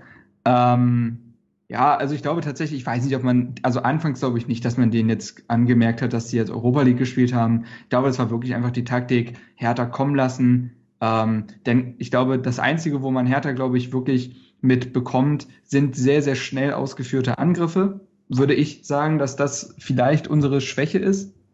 Ähm, und sie haben ja mit De Blasis, Mali, Öztunali, haben sie ja die Spieler dafür, ganz schnell da durchzukommen. Also wie 1 ähm, zu 0 im Endeffekt, ne? Also ja, wie meinst du ganz genau? Ähm, also wenn man Lustenberger und Stark halt überspielt, dann glaube ich, äh, hatte, hätte Mainz hier mehr rausholen können.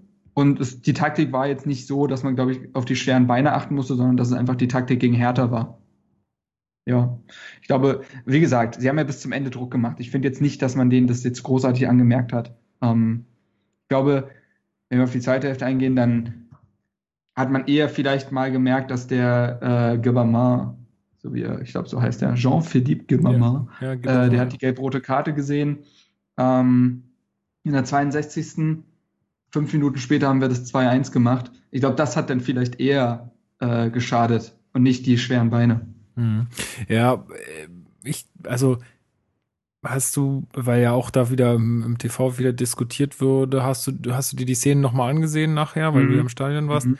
Ähm, ich muss auch sagen, wenn ich jetzt das zweite Foul sehe, ist das Foul an sich, glaube ich, nicht unbedingt gelbwürdig. Nee. Aber wie er sich da in dem Zweikampf verhält und irgendwie da so rumstochert. Also ist schon ungeschickt, ja. Ist schon mega ähm, ungeschickt. Also da kann man. Ich muss aber auch sagen, ich bin total bei, ähm, bei, wie heißt der Trainer von denen Schmidt, aber wie mit Vornamen, ist ja auch egal. Martin Schmidt, glaube ich, ne? Ja. Der Skispringer. Ähm, der Skispringer? Gibt es ja. einen Skispringer, der Martin Schmidt heißt? Der Ey, nicht ich, so? Ich, ich kenne mich mit Wintersport so gut aus wie, weiß ich nicht, wie mit Druckern, was weiß ich.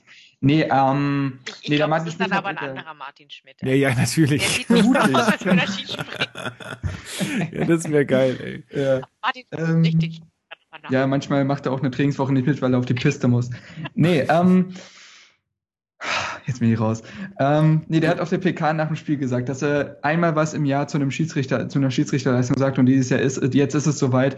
Ich fand auch die Zweikampfbewertung elendig schlecht. Also wirklich, da könnte ich mich stundenlang drüber aufregen. Nicht über, ich rege mich selten über wirkliche Fehler auf. Wenn Hertha keinen Elfmeter oder so bekommt, was ja letzte Saison oftmals der Fall war, ähm, da rege ich mich gar nicht mehr drüber auf. Was ich am schlimmsten finde und was einfach nicht in der ersten Bundesliga sein kann, ist, wenn Schiedsrichter so komisch Zweikämpfe bewertet und, jed und das immer wieder ambivalent anders macht und die Spieler überhaupt nicht mehr wissen, woran sie sind und der Schiedsrichter sich auch selber äh, was ans Bein bindet, wenn er viel zu früh äh, für leichte Fouls gelbe Karten zieht und nachher dann die gelb-rote ziehen muss, weil er nicht mehr anders kann. Das ist ganz problematisch und ich glaube, da haben die Mannschaften auch beide dran gekrankt, weil sie einfach nicht wussten, wie sie in Zweikämpfe zu gehen haben. Das finde ich ganz, ganz schwierig, dass es in der ersten Bundesliga anscheinend, das hatte ich auch letzte Saison, hatten wir auch Spiele gegen, ich weiß noch ganz genau, gegen Leverkusen in der Rückrunde. Es gibt so, es gab so Spiele, wo die Schiedsrichter jeden Zweikampf anders bewertet. Und das, glaube ich, tut dem Spiel überhaupt nicht gut und raubt in den Fluss, weil die Leute nicht in die Zweikämpfe gehen können, wie sie es eigentlich tun würden. Ähm, das ist auch ein Lustenberger und ein Stark sind ja durchaus Spieler, die giftig in Zweikämpfe gehen können und trotzdem kein Foul spielen, weil sie es intelligent machen. Aber in so einem Spiel weißt, weißt du, glaube ich, überhaupt nicht, woran du bist. Mhm. Ähm, und das ist, glaube ich, auch ein großes Problem gewesen, was die Partie trotz drei Tore so unansehnlich gemacht hat. Die war sehr fahrig. Ja, gebe ich dir recht. Ähm, ja, also 62. Minute war das, glaube ich, mit der gelb-roten Karte. Genau. Und kurz danach kam auch äh, Wladimir Darida ins Spiel der nach seiner Verletzung wieder genesen ist, äh, soweit. Also es hat zumindest sehr gut ausgesehen ja. und er wollte ja auch schon ähm, am letzten Spieltag äh, nach Augsburg, wollte er auch schon mitfahren eigentlich, wo da der noch gesagt hat, jetzt bleib mal auf dem Teppich.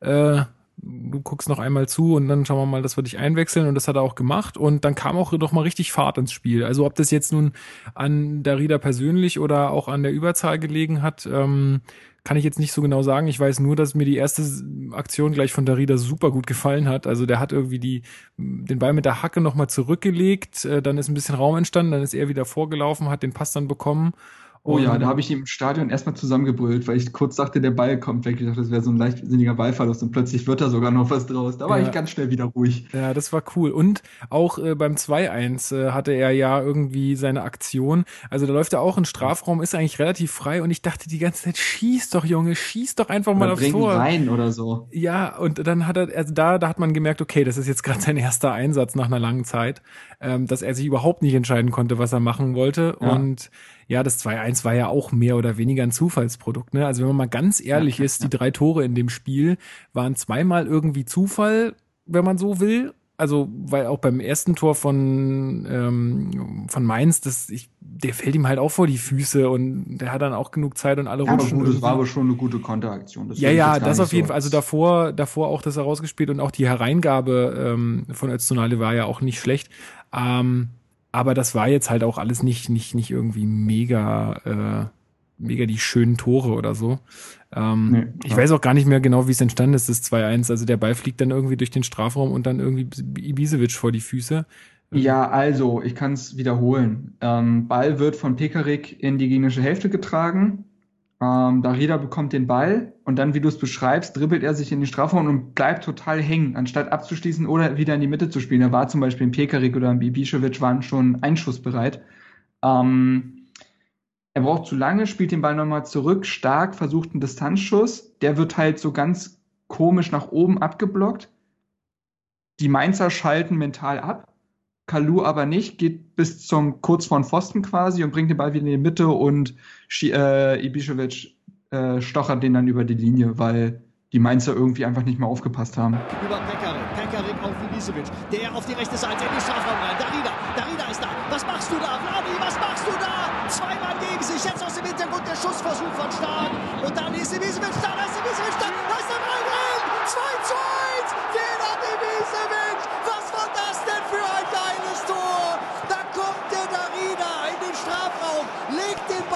rüber, weil er nicht, nicht mehr richtig sicher war. Was mache ich denn damit? Da kommt ein Schuss, der ist eigentlich viel zu hoch, wird abgefällt. Dann fällt er hinten auf den zweiten Pfosten. Kalu gibt ihn in die Mitte. Und dann ist Ibisevic da. Der schießt einmal Lössel an. Und von da aus kommt der Ball zurück zu ihm. Und dann ist er drin. Nur rollt er nämlich über die, über die Linie. Und da ist er drin zum 2 zu 1. Die Hertha führt. Kalu, Ibisevic mit dem Abpraller zum 2 zu 1. Wieder mal macht Ibisevic das Tor. Und wieder ist Kalu da, der das Ding hier vorlegt. Also er wird, glaube ich, also Zufallsprodukt, aber Hertha hat einfach konsequenter äh, ist konsequenter auf den Ball gegangen. Genau, er schießt, wird, äh, der Ball wird abgeblockt, der prallt ihn wieder an ihm weg und dann war es halt irgendwie sein hundertstes Bundesliga-Tor, was halt jetzt auch nicht so geil ist, wenn man jetzt ganz ehrlich ja, ist. Gut, glaub, aber es ist Stürmer. Es ist ein. Tor, Steht, ja natürlich. Muss und äh, ja, mein Gott, aber die Freude danach. Ich glaube, der hat erstmal gefeiert und dann ist, ist, ihm aufgefallen, wow, warte mal, das ist ja mein hundertstes Tor. Und dann ist er mal komplett abgegangen. Ja, genau. Doch, um, das habe ich auch, äh, habe ich auch so wahrgenommen, dass er das irgendwie äh, erst später realisiert hat. Ja, hundertstes ja. Bundesligator. Herzlichen Glückwunsch auch von unserer Seite, Vedat, wenn du das hier hörst, ne? Unser ja, ja, treuer Hörer, fleißiger, fleißiger Podcast, ja. ja. Lass mal wieder einen Kommentar da, wieder genau. Zeit. Ähm, Kannst ja, du deine Bewertung auf iTunes anpassen. Echt mal, was ist da los? Was ist da los? Nee, ähm, ja, Christi, du hast jetzt, ich versuche jetzt Christi einfach noch so ein bisschen einzubauen, weil so ja, eine Stimme von außen immer ganz, ganz nett ist. Ähm, Ibišević, was, was hältst du denn von dem Kerl? Gegen euch äh, stand er ja so ein bisschen in der Luft, hat jetzt eigentlich nichts wirklich aufs, auf euren Kasten bekommen, aber äh, hast du schon Respekt davor, wenn eine Mannschaft mit Ibišević im Sturm anreist? Ja. also ich mache mir jetzt nicht in die Hosen, ja. dass ja. jemand mit Ibišević kommt. Entschuldigung. ähm, ja, ähm, es bringt, bringt seine Leistung, ist schön. Ähm, freut mich, dass er, dass er bei euch so einschlägt. Und ja, ich habe so über, über 50 Ecken irgendwie kenne kenn, kenn ich jemanden, der ähm, mit ihm in Stuttgart gespielt hat und ähm, so, so, so menschlich hört man da ja viel, aber sonst, ja. Fußball spielen soll er und das macht er offensichtlich ganz gut. Es ist schön. Jetzt hat die, hast du aber auch ein bisschen was angeteasert hier. Ja, also ich glaube, er hat, er hat ja, er hat ich ja. Ich kenne so jemanden, der hat mit ihm zusammengespielt, da hört man so einiges. Hm. Ja, nee, nee, also um drei Ecken äh, kennen wir den, ach Gott, äh, ich weiß gar nicht, wo der jetzt spielt. War, war wohl bei Stuttgart irgendwie ach, ehemaliger Bayern-Spieler, ach, keine Ahnung, irgendein Verteidiger. Ich, siehst du, so, so schlimm. Ist der, ist der Freund von einer Freundin von meiner Schwester. Ich kann mir ja. Georg Niedermeyer vorstellen. Ja, genau, Niedermeyer. Niedermeyer, okay. den, den kenne ich eben um ein paar Ecken. Also nicht persönlich. Und da hat man eben, also der hat wohl von Ibisevic immer erzählt, dass der nicht so der, ja, ich glaube, er konnte sein Bad Boy-Image nie ablegen, so. Und ich glaube. Vielleicht auch Gründe, vielleicht ist das einfach, aber ist ja nicht schlimm. Ja, obwohl, ich glaub, also. Das wird auch mit der Zeit in Stuttgart zusammenhängen, ne? Also lief ja am Ende wirklich nicht geil und dass er dann wahrscheinlich nicht mit dem Strahlen durch, äh, durchs VfB-Gelände gelaufen ist. Hm? Einmal das, also einmal hier das. Ist er, hier ist er ja Kapitän, also so schlimm kann die Mannschaft ihn nicht finden. Ja, genau. Nee, ich denke, also es heißt wohl vor allem, dass, dass er wohl Frauen gegenüber nicht so, nicht, nicht oh. immer ein Gentleman ist, aber und das ist, ich meine, ich als Frau, ich höre da natürlich genauer hin. Aber wie gesagt, ich bewerte ihn als Fußballspieler und ähm, da ist er wirklich äh, gerade bei euch jetzt äh, bombig unterwegs und das hilft euch ja extrem. Also von daher, guten Hertha Zug gemacht. ist exklusiv. Weder schlägt Frauen. das habe ich nicht gesagt. Nee, nee. Nein, das haben wir nicht es ist gesagt. Auch nicht so viel gesagt. Um fünf Ecken rum und so, das, das weiß ja immer nicht. Sehr also die. Bild würde jetzt ein Stark, also wenn die Bild unseren Podcast hört, dann haben sie jetzt eine Schlagzeile. Ja. Das mag sein, aber ich rede ja nicht mit der Bild. Rede mit Das sieht die, das sieht die Bild anders. Die schreibt dann einfach, Aber ich- Offiziöbenus Moderatorin berichtet. Ich habe Ganz ähm, genau, aus dem Schlafzimmer. Ich habe so ein bisschen den Eindruck, dass es auch in Berlin jetzt versucht, so ein bisschen auch abzulegen. Also, ähm, also dieses, dadurch, dass er jetzt auch Kapitän ist, so ein bisschen mehr Verantwortung übernimmt und man merkt auch schon, dass er sich ein bisschen besser im Griff haben kann. Gut, klar, wie Marc schon sagt, wenn es halt auch besser läuft, ne, dann ist man auch einfach innerlich ein bisschen ruhiger und ähm, gesettelter, sodass das Ganze dann auch vielleicht für einen persönlich ein bisschen einfacher ist. Aber ich habe jetzt, also ich habe jetzt wirklich bis auf diese eine rote Karte, die er in der letzten Saison gleich am Anfang bekommen hat, habe ich jetzt eigentlich ihn nie so wirklich negativ wahrgenommen. Also er kriegt es so ein bisschen hin, das hier wieder gut zu machen oder wieder mal in die richtige Spur zu kommen. Wahrscheinlich Ja. auch ein Grund dafür, dass Hertha auch gerne mit ihm verlängert. Ja, na gut, jetzt hat er seine Gelbrote bekommen. Ja, gut, war, obwohl man war da. kein böses Foul, sondern einfach komplett übermotiviert. Ja. Ähm, und auch voll, vollkommen zu Recht, da brauchst du gar nicht drüber diskutieren. Die Nee, ist vollkommen genau. zu Recht Taktisches gegeben Foul. worden. Ähm, ist natürlich schade. Ich hätte natürlich gerne mit ihm gegen Wolfsburg gespielt.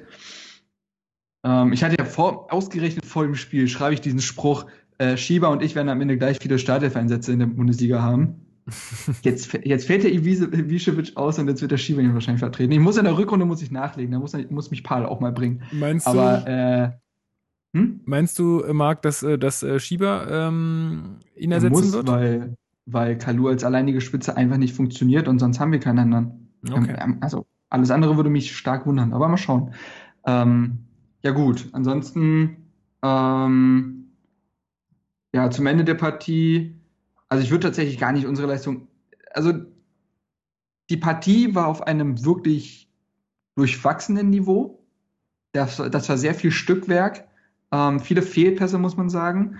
Ähm, trotzdem hatte Hertha 16 Schüsse am Ende. Ähm, Ibišević hatte alleine neun. Und es gab ja immer mal wieder gefährliche Szenen. Also besonders nach so plattenhart Hereingaben, ob Standards oder Flanke, ist immer viel geschehen. Dann gab es so eine Ecke von Darida, die er fast, also die er so um den Pfosten bringt wir hatten schon einige Situationen und zum Ende hin ist halt Mainz wieder klar, äh, hat Mainz nochmal alles reingeworfen und dann gab es nochmal ein bisschen Druck nach äh, zum Ende. Ein bisschen. Du willst mich voll verarschen, ey. Das waren zwei übertrieben krasse Situationen. Ja, Einmal Lattenkreuz. Ich bin, auch äh, in der Schulter meines ähm, Stadionpartners versunken, weil ich dachte, Alter, Alter, was ist denn hier nochmal los? Also das war einmal Lattenkreuz, äh, Freistoß von Mali, glaube ich. Und äh, dann noch die alte Katze. Und dann noch mal und dann auch noch mal eine gefährliche Situation, irgendwie ein, äh, ein Weitschuss, den den Jahrstein nicht ganz festhalten kann, weil der irgendwie blöd, ja, der kam der irgendwie. Ditcht vorher noch mal doof auf. Genau. Hab ich noch mal angeguckt. Äh, und dann rollt der Ball, also dann kann der Blasis, glaube ich, ist es, dann kann der den auch nicht so richtig äh, aufs Tor bringen und dann kullert der Ball so langsam Richtung ähm, und Brooks macht sich ruhigen. Genau, Richtung, Richtung Linie. Und äh, Brooks, der, ich dachte so, knallt doch einfach das Ding weg. Und der war aber ja, ganz cool und ja, hat ihn dann noch rausgehauen und dann war auch Schluss. Also. Ja, ja, das, das waren nochmal zwei Situationen. Ich würde sagen, also viele haben davon gesprochen, dass es irgendwie dann, also dass es, äh, dass ein 2-2 gerechtfertigter gewesen wäre, sehe ich überhaupt gar nicht so. Also ich glaube, Hertha hat schon ganz verdient gewonnen. Also auch wenn man sich die Spieldaten mal anguckt, dann wird einem das auch klar. Ich meine, nur an der Laufleistung kann man das jetzt auch nicht festmachen. Also man 16 sehr viel Ballbesitz und äh, ja, 16 zu 9 Torschüsse, also da auch so vom Spielverlauf her, da hat es schon mehr härter das Heft in der Hand auf jeden Fall. Das ja, äh, habe ich. Die Sympathien, glaube ich, lagen dann doch eher irgendwie bei Mainz auf aus welchen Gründen weiß ich auch nicht, aber irgendwie so allgemein, was man so hört. Mhm. Ähm, naja. Also ich muss sagen, auch da wieder Martin Schmidt auf der Pressekonferenz sehr, sehr gut eingeschätzt. Ist ein wirklich sehr, sehr sympathischer Kerl, der das nicht. Wir hatten jetzt sowieso mit Schuster und Schmidt zwei sehr, sehr angenehme gegnerische Trainer, die uns ja schon fast überschwänglich gelobt haben. So viel Bauchpinselei erträgt man ja fast kaum, das erkennt man bei Hertha ja gar nicht. Ähm, und die das Spiel sehr fair bewertet haben. Und von daher, von Mainzer Seite gab es, gar, gab es jetzt gar nicht so die Stimmen, wir hätten da jetzt einen Punkt mitnehmen müssen oder so. Ähm, nee, ich fand auch cool, dass er, von den, ja. ja. dass er uns auch so gratuliert hat. Ich fand es ein bisschen komisch, dass dann Dale da gar nicht zurückgespielt hat, den Ball irgendwie. Gut, vielleicht haben die das Macht auch. Macht er eigentlich normalerweise schon. Macht er eigentlich normalerweise immer, ne? Das ich glaube, ich, glaub, die labern noch im Spielen und so noch. Ich denke, das ist alles, alles fein. Ähm, ja, gut. Wollen wir noch über ein paar Spielerleistungen reden? Ich habe was zu sagen. Ja, dann hau raus. Genki Haraguchi. Ja, bitte. Das muss sein ja, Einzelkritik ist ja fast schon, ist ja noch, ist ja noch frisch, ist ja fast heiß. Habe ich ja gerade rausgehauen. Ähm, unfassbar schlecht. Unfassbar schlecht. Also, ähm, ich finde Haraguchi, wir haben ja irgendwann vor ein paar Wochen einen Podcast aufgenommen, da haben alle ja noch gesagt, nächster Entwicklungsschritt und das ist ein anderer als letzte Saison, viel selbstbewusster und so. Fakt ist, der hat seit dem zweiten Spiel, äh, seit dem zweiten Saisonspiel hat er kein Tor mehr äh, vorbereitet oder selbst geschossen. Der ist seit zehn Spielen ohne Torbeteiligung. Was für ein Außenspieler grotesk schlecht ist. Ähm, er, ja, und jetzt in diesem Spiel habe ich kaum mal ein Spiel gesehen, wo jemand so viele Bälle verloren hat. Also was der an Zweikämpfen und äh, ja auch Pässen verhauen hat, das war wirklich der Wahnsinn. Sobald der Ball bei Haraguchi war, konnte sie sicher sein, dass er ein paar Sekunden wieder weg ist. Ganz schlimme Entscheidung getroffen, freie Spieler nicht gesehen. Und er war ja nicht mal ein Fremdkörper im Spiel, weil er hat ja fast 50 Ballkontakte gehabt, also zum Beispiel mehr als ein Kalu, aber der war nicht an einer einzigen Torschance direkt beteiligt. Und äh, ich finde, Haraguchi ist momentan wieder ein Spieler, wo ich sage, das, das reicht einfach nicht. Es reicht nicht, Haraguchi als Startelf Option zu haben. Natürlich kämpft er, natürlich läuft er, natürlich hat er mal ein paar gute Aktionen. Aber seien wir mal ehrlich, wenn ich sage jetzt, ich rede jetzt gar nicht vom Anspruch und so weiter, aber vom Rest der Mannschaft her kann das doch überhaupt nicht äh, genug sein. Also ist jetzt mein Statement dazu, weil ich irgendwie das Gefühl habe, es war jetzt kein Entwicklungsschritt, den er getan hat, sondern es war einfach nur eine, ein Form hoch. Weil wer seit zehn Spielen an keinem Tor mehr beteiligt ist, dann sehe ich da nicht den Entwicklungsschritt. Ja, du, äh, ich war ja auch immer, also zumindest so in der Vergangenheit einer der ersten, der irgendwie immer so seine Probleme mit mit Haraguchi hat. Also ich meine, klar habe ich auch alle positiven Dinge gesehen, aber ich habe auch äh, oft gesagt, äh, Leute, ja, aber der der verrennt sich teilweise in Sachen, also so so Aktionen, wo einfach, ich weiß nicht, was da mit ihm nicht, nicht stimmt. Also, wo er sich einfach, wo er, wo drei, wo er drei Leute um sich hat und immer noch nicht den Ball abgibt und meint, er müsste jetzt da sich durchwuseln, obwohl er irgendwie andere gute Aktionen, äh, äh Optionen zum Abspielen hat. Also. Ich habe ja. das Gefühl, er ist teilweise bei der Handlungsständigkeit wirklich an seinem Limit angekommen. Ja, genau. So, da geht nichts mehr. Das, das, manchmal ist das ja einfach so. Das muss man vielleicht akzeptieren. Also ich, der soll mich gerne Lügen strafen, nach der Winterpause nochmal voll ein rausrotzen. Okay. Aber ich weiß nicht, er hat ja vor der Saison ganz schön, in Berlin würde man sagen, ganz schön das Maul aufgerissen. Aber er hat einfach, er hat ja gesagt, dass für ihn es diese Saison wichtig ist, fünf Tore und fünf Vorlagen zu machen. Also da muss er mittlerweile ganz schön ranklotzen wenn er das jetzt noch erreichen will. Ähm, momentan ist er da weit weg von. Ähm, und auch da ist der Hintergrund einfach, dass dann, dass man hofft, dass S-Wein Konstanz in sein Spiel bekommt, weil ich ihn als, ich sehe ihn schon als besser an. Ich glaube, wenn, wenn, wenn S-Wein auf Top-Niveau ist äh, und die, das taktische Korsett von Dada man ja voll anhat, dann glaube ich, ist er schon ein besserer Spieler als Haraguchi, ist jetzt mal eine These von mir. Ähm, ja, da musst, ja, du, da musst ihn aber auch spielen. Wie Weiser, wie Weiser auch zurückkehrt. Also ich denke mal, fürs nächste Spiel, wenn Weiser zurückkommt, dann müsste es eigentlich so sein, dass Pekarik spielt und Weiser wieder ins rechte Mittelfeld kommt, weil das hat er ja zuletzt auch sehr, sehr gut ausgefüllt. Ähm, und dann hast du mit Kalu und Weiser, glaube ich, zwei sehr annehmbare Außenspieler. Aber mit Haraguchi in der Stadt äh, weiß ich nicht. Das, das gibt dem Spiel einfach nichts. Ja, aber wie gesagt, da musst du dann noch den, den S-Wein auch spielen lassen. Also, ja, ist ja, ja nichts, ne? Ja, Gut, äh, wen haben wir noch äh, in dem Spiel gesehen? Na gut, ich meine, über Vedat Ibisevic, das ist, na, haben wir ja schon gesagt, was wir von ihm halten, ne? Und wie seine, wie seine Aktion zu bewerten ist. Ähm, ansonsten, was, wo, hast du noch Bauchschmerzen gehabt oder wo bist Brooks, du Jubelstürme ausgefallen? Brooks habe ich immer noch Bauchschmerzen, weil irgendwie er der Länderspielpause seine schlechte Form mitgenommen hat. Also er war jetzt schon besser als gegen Augsburg da war er wirklich ein kompletter Unsicherheitsfaktor. Jetzt hat er wieder, er hat immer wieder kleine Schnitzer, äh, Schnitzer drin, äh, komische Stellungsspiel, ganz komische technische Fehler, die man gar nicht von ihm kennt. Und der ist irgendwie, ja, ja wir sind also von der Rolle. Also ich habe auch so ja, den, den also, Eindruck gehabt, da teilweise Klärungsversuche. Ey, da habe ich ausgerastet vom Fernseher.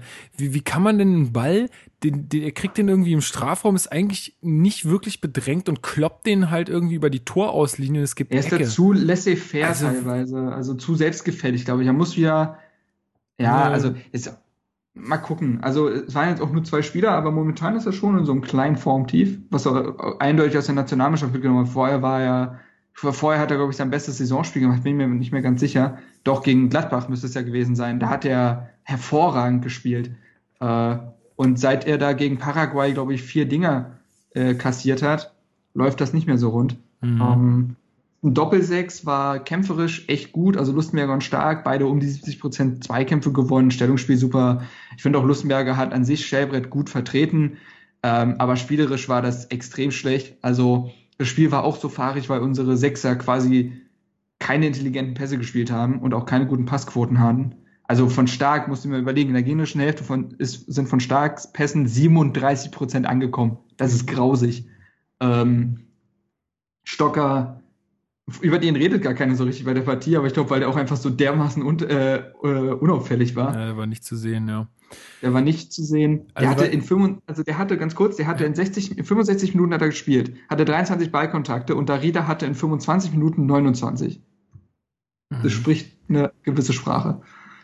Ja, weil du es gerade, ähm, weil du es gerade noch ansprichst mit der Doppelsechs, ähm, es kamen auch viele Nachfragen äh, auf unserer Seite, warum denn Darida irgendwie wieder ausgewechselt wurde.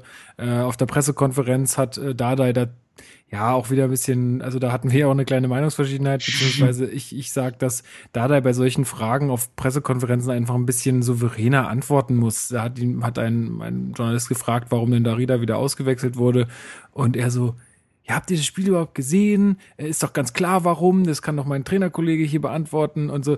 Sagt doch einfach, was Phase ist und dann ist alles gut. Warum macht er da? Also ich finde es immer so ein bisschen, ja, ist arrogant ist es nicht, aber es ist so ein bisschen so, ja, ein bisschen, der macht schon ein bisschen den Larry manchmal. Also ich, ganz klar, er wollte halt Zeit von der Uhr nehmen. Er hat gesagt, er will die Sechser nicht rausnehmen, weil das hat ge gepasst, das hat kämpferisch gestimmt. Da, ja, ist, die haben nichts Und er ist dann für äh, Umschaltsituationen halt. Genau. Und er hat ja sogar noch die Chance und Genau, also da, das ist das Ding bei Estland. Der trifft manchmal noch sehr, sehr ulkige Entscheidungen. Also ja, da müssen wir, das mal, ist, glaube ich, das große Problem. Da reden wir gleich nochmal drüber, nochmal kurz, um das nochmal auszuführen. Ähm, also da muss er einfach sagen, was, was Sache ist. Und ich glaube, er, er versteht manchmal noch nicht ganz, dass diese Pressekonferenz auch über YouTube gesendet wird und auch noch in die VIP-Bereiche gesendet wird. Und äh, dass, dass da halt auch Leute vom Bildschirm sitzen, die jetzt nicht den Megaplan haben oder die es halt einfach gerne wissen würden, auch von ihm wir gerne wissen würden und nicht vom Trainer von Mainz dann am Ende. Äh, wo, finde ich, er einfach in der Außendarstellung noch ein bisschen souveräner sein muss, äh, ist meine Meinung. Ähm, davor gab es auch noch so eine Geschichte wieder mit dem Herrn Peters, den er anscheinend auch gefressen hat. Ähm, äh, ja, also keine Ahnung. Ich, ich finde, dass da muss er ein bisschen noch dran arbeiten, auch wenn er einen guten Job macht und da kann man ihm auch gar nicht böse sein, aber bei solchen Situationen sollte er einfach noch ein bisschen professioneller sein. Auch klar, natürlich ist es blöd, wenn man dann irgendwie noch Kritik an den Kopf geschmissen kriegt oder wenn man dann kritisch äh, nach, wenn dann kritisch nachgefragt wird nach so einem guten Sieg und nach so einer tollen Leistung. Natürlich ist das jetzt nicht super angenehm, aber dann muss die, die Leute machen auch nur ihren Job und dann muss man einfach cool mit umgehen und fertig. So. Ähm, genau, und dann gab es noch diese heftige Chance am Ende, wo äh, der Keeper. Oh, ganz von, kurz, mir ist noch was eingefallen. Ja. Bezüglich Haraguchi. Erzähl. Haraguchi kann sich auch sehr glücklich schätzen, dass nach der einen Grätsche gegen De Blasis wir keinen Elfmeter gegen uns bekommen haben. Ah, ja, genau. Das war auch äh, das war noch in der ersten Halbzeit. Aktion von ihm. Mhm. Also, ah, ja, ja, da hatten wir echt Glück, muss man einfach mal so sagen. Da hatten wir richtig Schwein.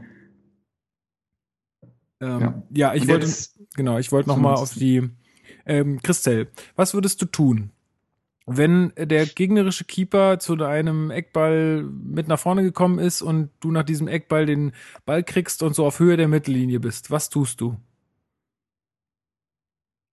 Also der gegnerische Torwart ist nicht im Tor. Nein.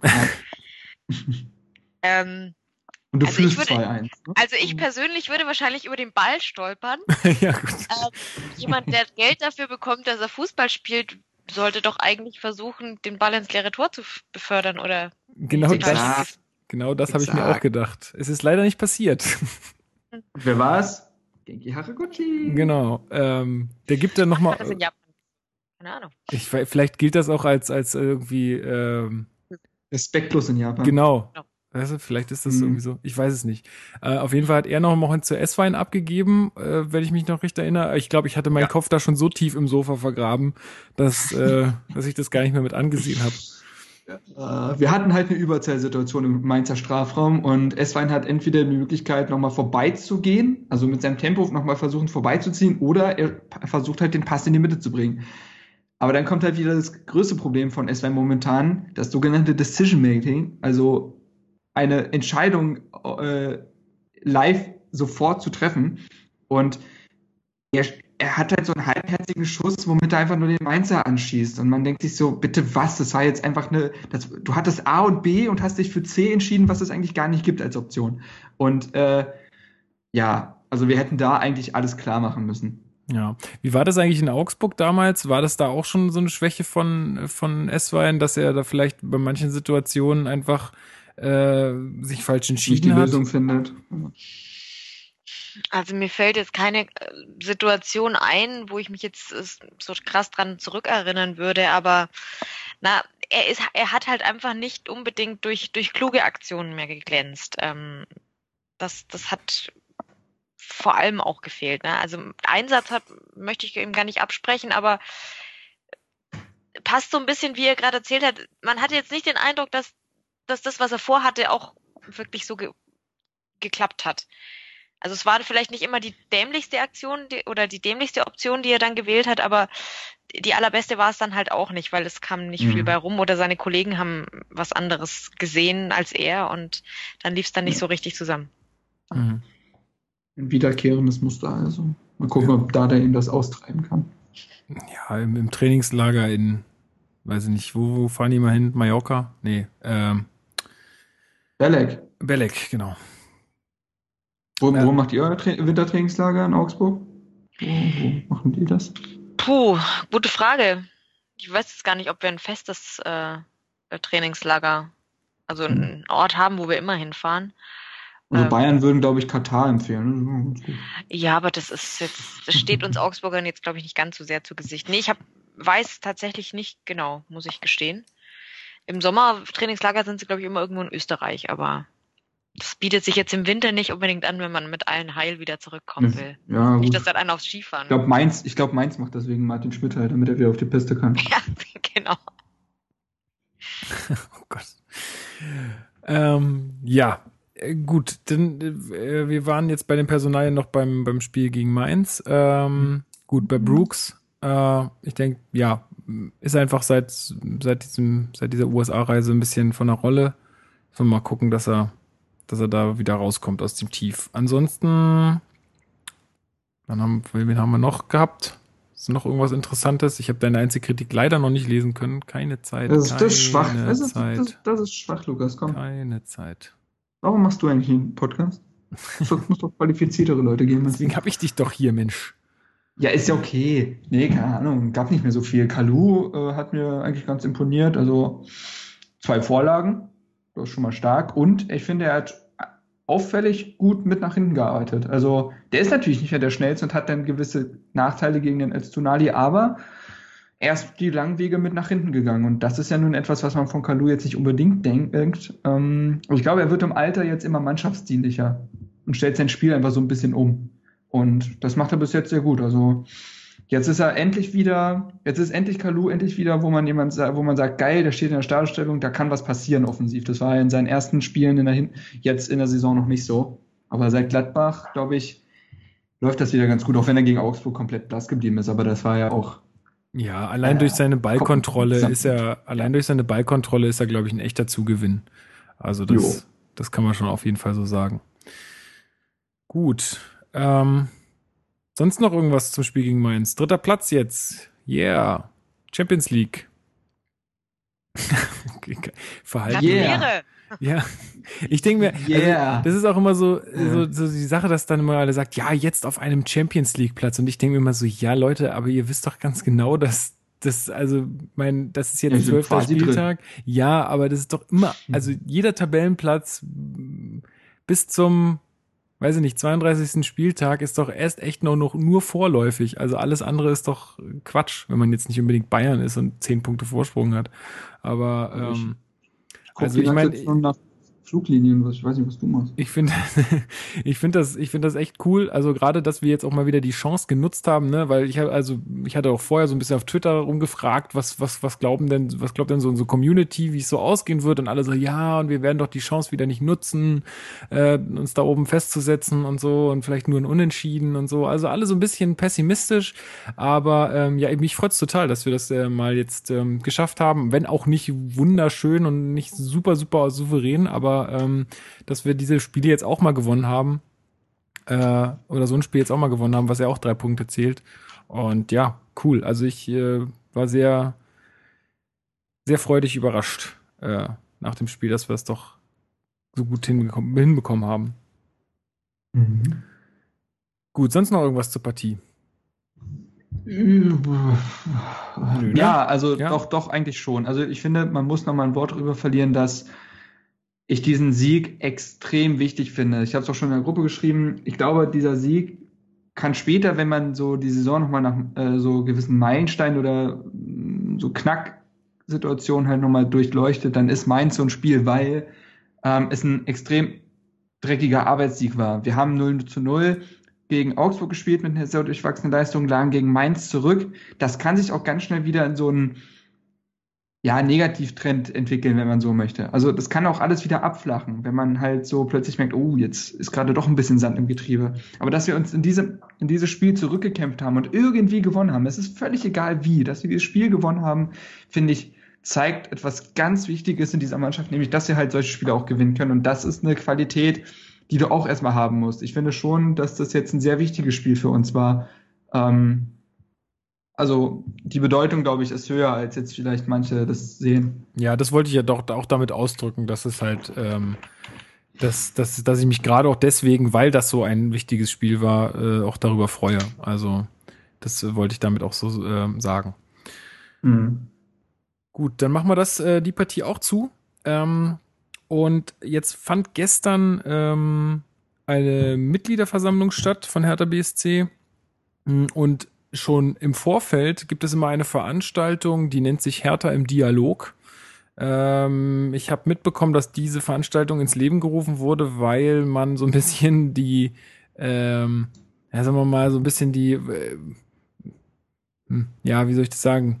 So, so ein bisschen diese, diese Diskussion oder die, die rüden Diskussionen im Vorfeld irgendwie ein bisschen äh, schon mal äh, abhandeln will, damit es auf der Mitgliederversammlung etwas gesittet dazugeht. Und ähm, Hertha im Dialog ist, da werden halt sitzt das Präsidium und ähm, äh, der Manager natürlich. Und dann stellt Axel Kruse, ja auch ein äh, alter Hertha-Spieler, stellt dann Fragen, die vorher eingereicht wurden von den Mitgliedern. Und dann gibt's später noch eine offene Fragerunde, wo dann Mitglieder ihre, ihren Unmut oder ja, gegen alles Mögliche äußern können oder sich bedanken können. Was auch immer sie sagen wollen, können sie dann sagen. Und das Präsidium beziehungsweise Manager reagieren dann darauf. Und es gab so ein paar Themen, ähm, die ja so vorherrschend waren. Und eine da, ein äh, Thema davon war zum Beispiel das Auswärtskartenticketing. Christelle, das, ich weiß jetzt nicht, wie es bei euch ist, aber ich schätze mal, dass in Augsburg, ähm, dass wenn ihr jetzt irgendwo hinfahrt äh, und ihr Tickets haben wollt, dass das jetzt nicht so wahnsinnig das Problem ist, oder? Wie ist das bei euch? Gibt es da auch mal äh, Fahrten, wo gar nichts mehr zu haben ist? Es kommt natürlich stark darauf an, wohin. Ähm, also wenn du versuchst, gegen die äh, Auswärtsspiele bei den Bayern was zu bekommen, ist allein wegen der räumlichen wegen der Nähe natürlich ja. schon schwierig.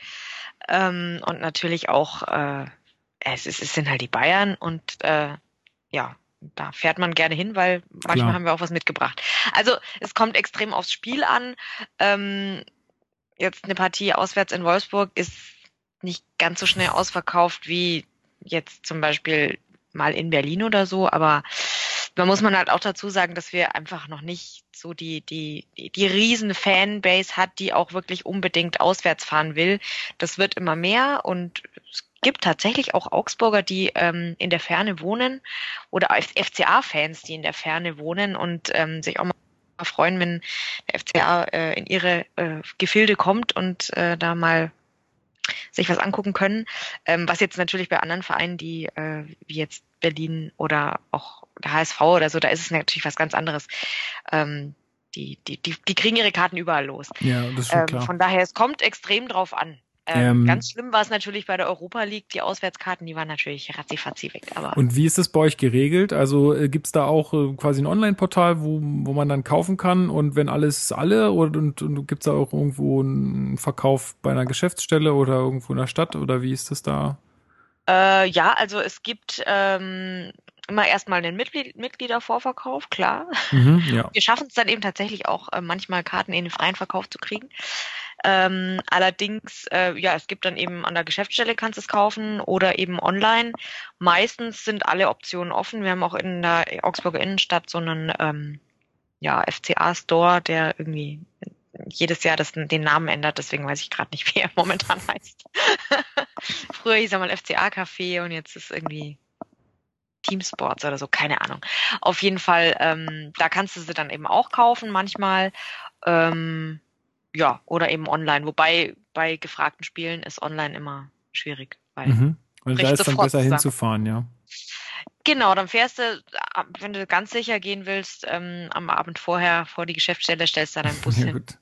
Also das ist auch schon passiert teilweise. Also vorm FC Bayern äh, Auswärtsspiel, Vorverkauf, Start, brauchst du jetzt nicht meinen, dass du da irgendwann mal nachmittags gemütlich in die Geschäftsstelle läufst und dann noch nochmal deine zehn Karten abholen. Ja, das ist schon klar. Ja, es ist auch das beschränkt ist bei euch äh, von der Menge her, also dass das irgendwie ja. nur zwei oder nur vier oder wie? Manchmal auch, ja. Also es kommt, soweit ich weiß, extrem auf die Partien an. Kann auch sein, dass wir immer nur maximal zwei pro Mitglied haben, aber mein Gott, dann hast du halt in der Familie zehn Mitglieder und dann mhm. auch, also. Ja. Oder dann kannst du mal mit Vollmachten oder so. Ja, also ist bei uns tatsächlich wahrscheinlich nicht ganz so ein großes Thema. Ich wüsste jetzt nicht, dass da schon große Beschwerden ähm, bei irgendwelchen Mitgliederversammlungen vorgebracht wurden. Ja, Außer natürlich im Vorfeld äh, der Europa League-Partien. Ja, ich finde es nämlich auch sehr bemerkenswert, weil also dieses Thema war wirklich vorherrschend äh, auf, äh, auf dieser Veranstaltung, weil sich ganz groß aufgeregt wurde über den Ticketverkauf ähm, und zwar für die Spiele gegen Leipzig und gegen Wolfsburg, was natürlich jetzt in, in der Nähe zu, zu Berlin gesehen natürlich sehr attraktive Partien sind. Ähm, und da wurde gesagt, das hat also ewig lange gedauert und dann hat man keine Karten mehr gegen Leipzig bekommen und so. Das ist ja auch, auch also deswegen greife ich es ja hier auch auf verständliche, verständliche ähm, ja, Sachen, über die man sich beschweren kann. Und auch online war das irgendwie super schnell ausverkauft. Also auch mein Vater hat versucht, über meinen Zugang Karten zu kaufen. Und äh, also im, im Stehblock ist eh nichts zu haben in Wolfsburg. Der ist auch, glaube ich, sehr, sehr winzig. Ähm, und hat auch nur Sitzplatzkarten bekommen. Aber manche haben halt gar keine Karten mehr bekommen für den Gästebereich.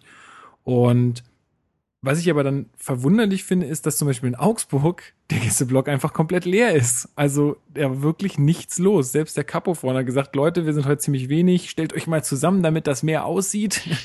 ne? Also da dachte und, ich auch. Und dabei so, wart ihr noch echt viele. Also der, der Gästeblock war schon ziemlich leerer. Ja, gut, ich meine, wenn Ingolstadt ja, kommt, dann ist, äh, das ist also doch nicht mal weit weg. Nee, Ingolstadt ist auch nicht weit weg. Das ist tatsächlich dann auch relativ voll, aber also Wolfsburg, hm. ja. Aber ja, das ist aber, jetzt auch wieder Musik. aber trotzdem, wo ich mir denke, da sind noch so viele freie Plätze, dann macht euch doch mal die Mühe oder geht, also ich meine, nach Augsburg zu fahren, da sitzt du dich in ICE und dann bist du auch schnell da oder auch ins Auto. Ich meine, ganz ehrlich. Das ist auch eine schöne Strecke mit dem ICE, möchte ich mal gesagt haben. Ja, das kann sein. Ich bin, glaube ich, die Strecke noch nicht so. Ist es die über Nürnberg dann? Mhm. Da fährst aber, du so schön durch den Wald und ach, also Ja, das ist dann die Jena Paradies. Das genau. ist so genau. Zuckelzugstrecke, ja. Genau, ja die Strecke bin ich dann doch schon öfter gefahren, ja. Ähm, aber da frage ich mich dann halt, Leute, dann fahrt doch auch mal zu den Partien, die halt nicht vor der Haustür liegen. Also wenn ihr unbedingt, weil dann war auch jemand, ja, wir, wir fahren jedes Jahr auf dem Auswärtsspiel und jetzt haben wir uns halt Leipzig rausgesucht. Naja, herzlichen Glückwunsch, da will ja keiner hin. Ähm, ich meine, dann fahr doch mal nach, weiß ich nicht, äh, nach Augsburg oder dann fahr doch mal nach Ingolstadt oder so, oder wo, wo einfach, wo es einfach nicht so wahnsinnig äh, günstig ist, jetzt sage ich mal, von, von, der, von der Anfahrt her. Aber dann muss man sich, finde ich, auch nicht beschweren, weil also ich erlebe es oft genug. Ich bin jetzt auch in der letzten Zeit auch äh, immer öfter mal auswärts gefahren und habe es immer öfter erlebt, dass noch super viel Platz im Gästeblock war. Und ähm, ja, dann solche Beschwerden zu hören. Natürlich ist das auch richtig, dass man dann nicht vielleicht nur zwei Leute an die Kasse setzt, die da die Tickets verkaufen, sondern vielleicht auch mal fünf oder so oder nochmal einen extra Container aufmacht, was ich auch einen ganz guten Vorschlag vom äh, unserem Finanzchef ähm, Herrn Schiller fand. Aber trotzdem finde ich, also solche heftigen Beschwerden, also die, die waren wirklich sauer, die Leute. Und äh, mit, mit meinem Wissen, dass halt bei anderen Partien dann doch wirklich äh, noch richtig, richtig viel Platz ist und man, äh, man da noch immer leichter an Karten kommt, finde ich, ja, also finde ich ein bisschen, finde ich ein bisschen heftig. War insgesamt eine, komische Diskussion. Also ich, ich meine, die, die Leute vom Präsidium wussten noch nicht so richtig, was sie sagen sollen, weil ähm, ja, sie können halt drei Leute mehr in die Kasse setzen, das war's dann aber auch. Weil irgendwann ist halt auch alle, und ich hatte das, glaube ich, auch schon mal im letzten Podcast gesagt, in Dortmund oder in, in, in München oder so sind die Situationen noch viel schärfer. Da können wir uns eigentlich noch glücklich schätzen in Berlin, dass man halt wirklich noch so Spiele wie in Augsburg hat, wo man einfach ganz locker noch eine Karte kaufen kann. Wir haben kurz vorm Spiel einfach noch eine Karte für einen Gästeblock gekauft, das war überhaupt kein Thema. Also da gibt's ganz andere Situationen und ähm, ja, ich finde, da muss man sich dann halt auch ein bisschen bemühen. Das ist nun mal so. Marc, was sagst du dazu? Ja, Gut. Ja. Nächstes Thema. Ähm, was auch noch äh, natürlich auf, also wo auch noch viel dis drüber diskutiert wird, war das mhm. pinke Trikot. Haben wir natürlich auch jetzt schon ganz oft drüber geredet. Ich fand nur, und das würde ich gerne an dieser Stelle einspielen, ihr beide werdet es jetzt nicht hören, weil ich das nach, im Nachhinein reinschneide. Aber ich werde du bist jetzt. ein Fuchs. Aber ich werde äh, jetzt kurz mal eine Erklärung von dem Herrn, ich habe seinen Namen schon wieder vergessen, einspielen, ähm, von Hertha im Dialog, der mal erklärt hat, wie das Ganze so äh, vor dem vor dem Spiel mit den Schiedsrichtern abläuft. Also ich kann gerne dazu was sagen. Ich bin nämlich derjenige, der für, für uns immer zum Schiedsrichter geht mit, den, mit der Spielkleidung. Ja, und es ist jedes Mal ein neues Erlebnis, weil man weiß, erstens, jeder Schiedsrichter sieht's anders und dann kommen immer Debatten auf, weil unser Trikot in dieser Saison hat allerdings auch einen relativ hohen Weißanteil, unser, unser Stammtrikot. Ja, die Rückseite ist weiß und da wird schon, und am Ärmel sind weiße Teile. Und dann jetzt immer tatsächlich um so Fragen wie, wenn im, im Kopfballduell der Arm hoch ist, kann man, sind denn beide Arme weiß? Und da sind, da ist jeder Schiedsrichter und jeder Assistent anders. Dazu kommt die Frage der Beleuchtung. Ist es, ist es mit Flutlicht, dann ist es wieder anders. Wir waren in den letzten Jahren schon öfter mal ganz kurz davor, dass einer mit Leibchen spielen müsste. Das wäre dann im Zweifel zwar immer der Gast. Also insofern, wir haben übrigens zwischendurch moderne Technik, sei Dank, mal nachgeguckt. Im letzten Jahr hat der Augsburg zu Hause in Grün gespielt. Und da, äh, da hatten wir weiß-gelb gespielt, oder das war vor zwei Jahren. Und im Vorhinein hat der Augsburg zu Hause auch weiß gespielt. Und da hatten wir aber als Ausweich, äh, als, als Auswärtstrikot die komplett dunkelblaue Garnitur. In diesem Jahr ist es komplett weiß, fiel damit also weg. Ja. Insofern, äh, und wie gesagt, es ist jedes Mal neu. Wir haben mit manchen Schiedsrichtern schon bis zu zehn Minuten verhandelt von beiden Vereinen, äh, ob wir so spielen können. Und na denn vielleicht die Hose anders und was hat der Torwart noch? Und das ist also zum Teil wirklich schwierig. Wobei beim Heimspiel ist natürlich immer keine Frage, wir, wir bestimmen, wir spielen in unserer klassischen Heimspielkleidung, da gibt's also gar keine Debatte. Derjenige, der wechseln muss oder ausweichen muss, ist immer der Gast. So, das habt ihr jetzt gehört. Ähm, fand ich ganz interessant. Ich bin den Tränen nah, es war so wunderschön.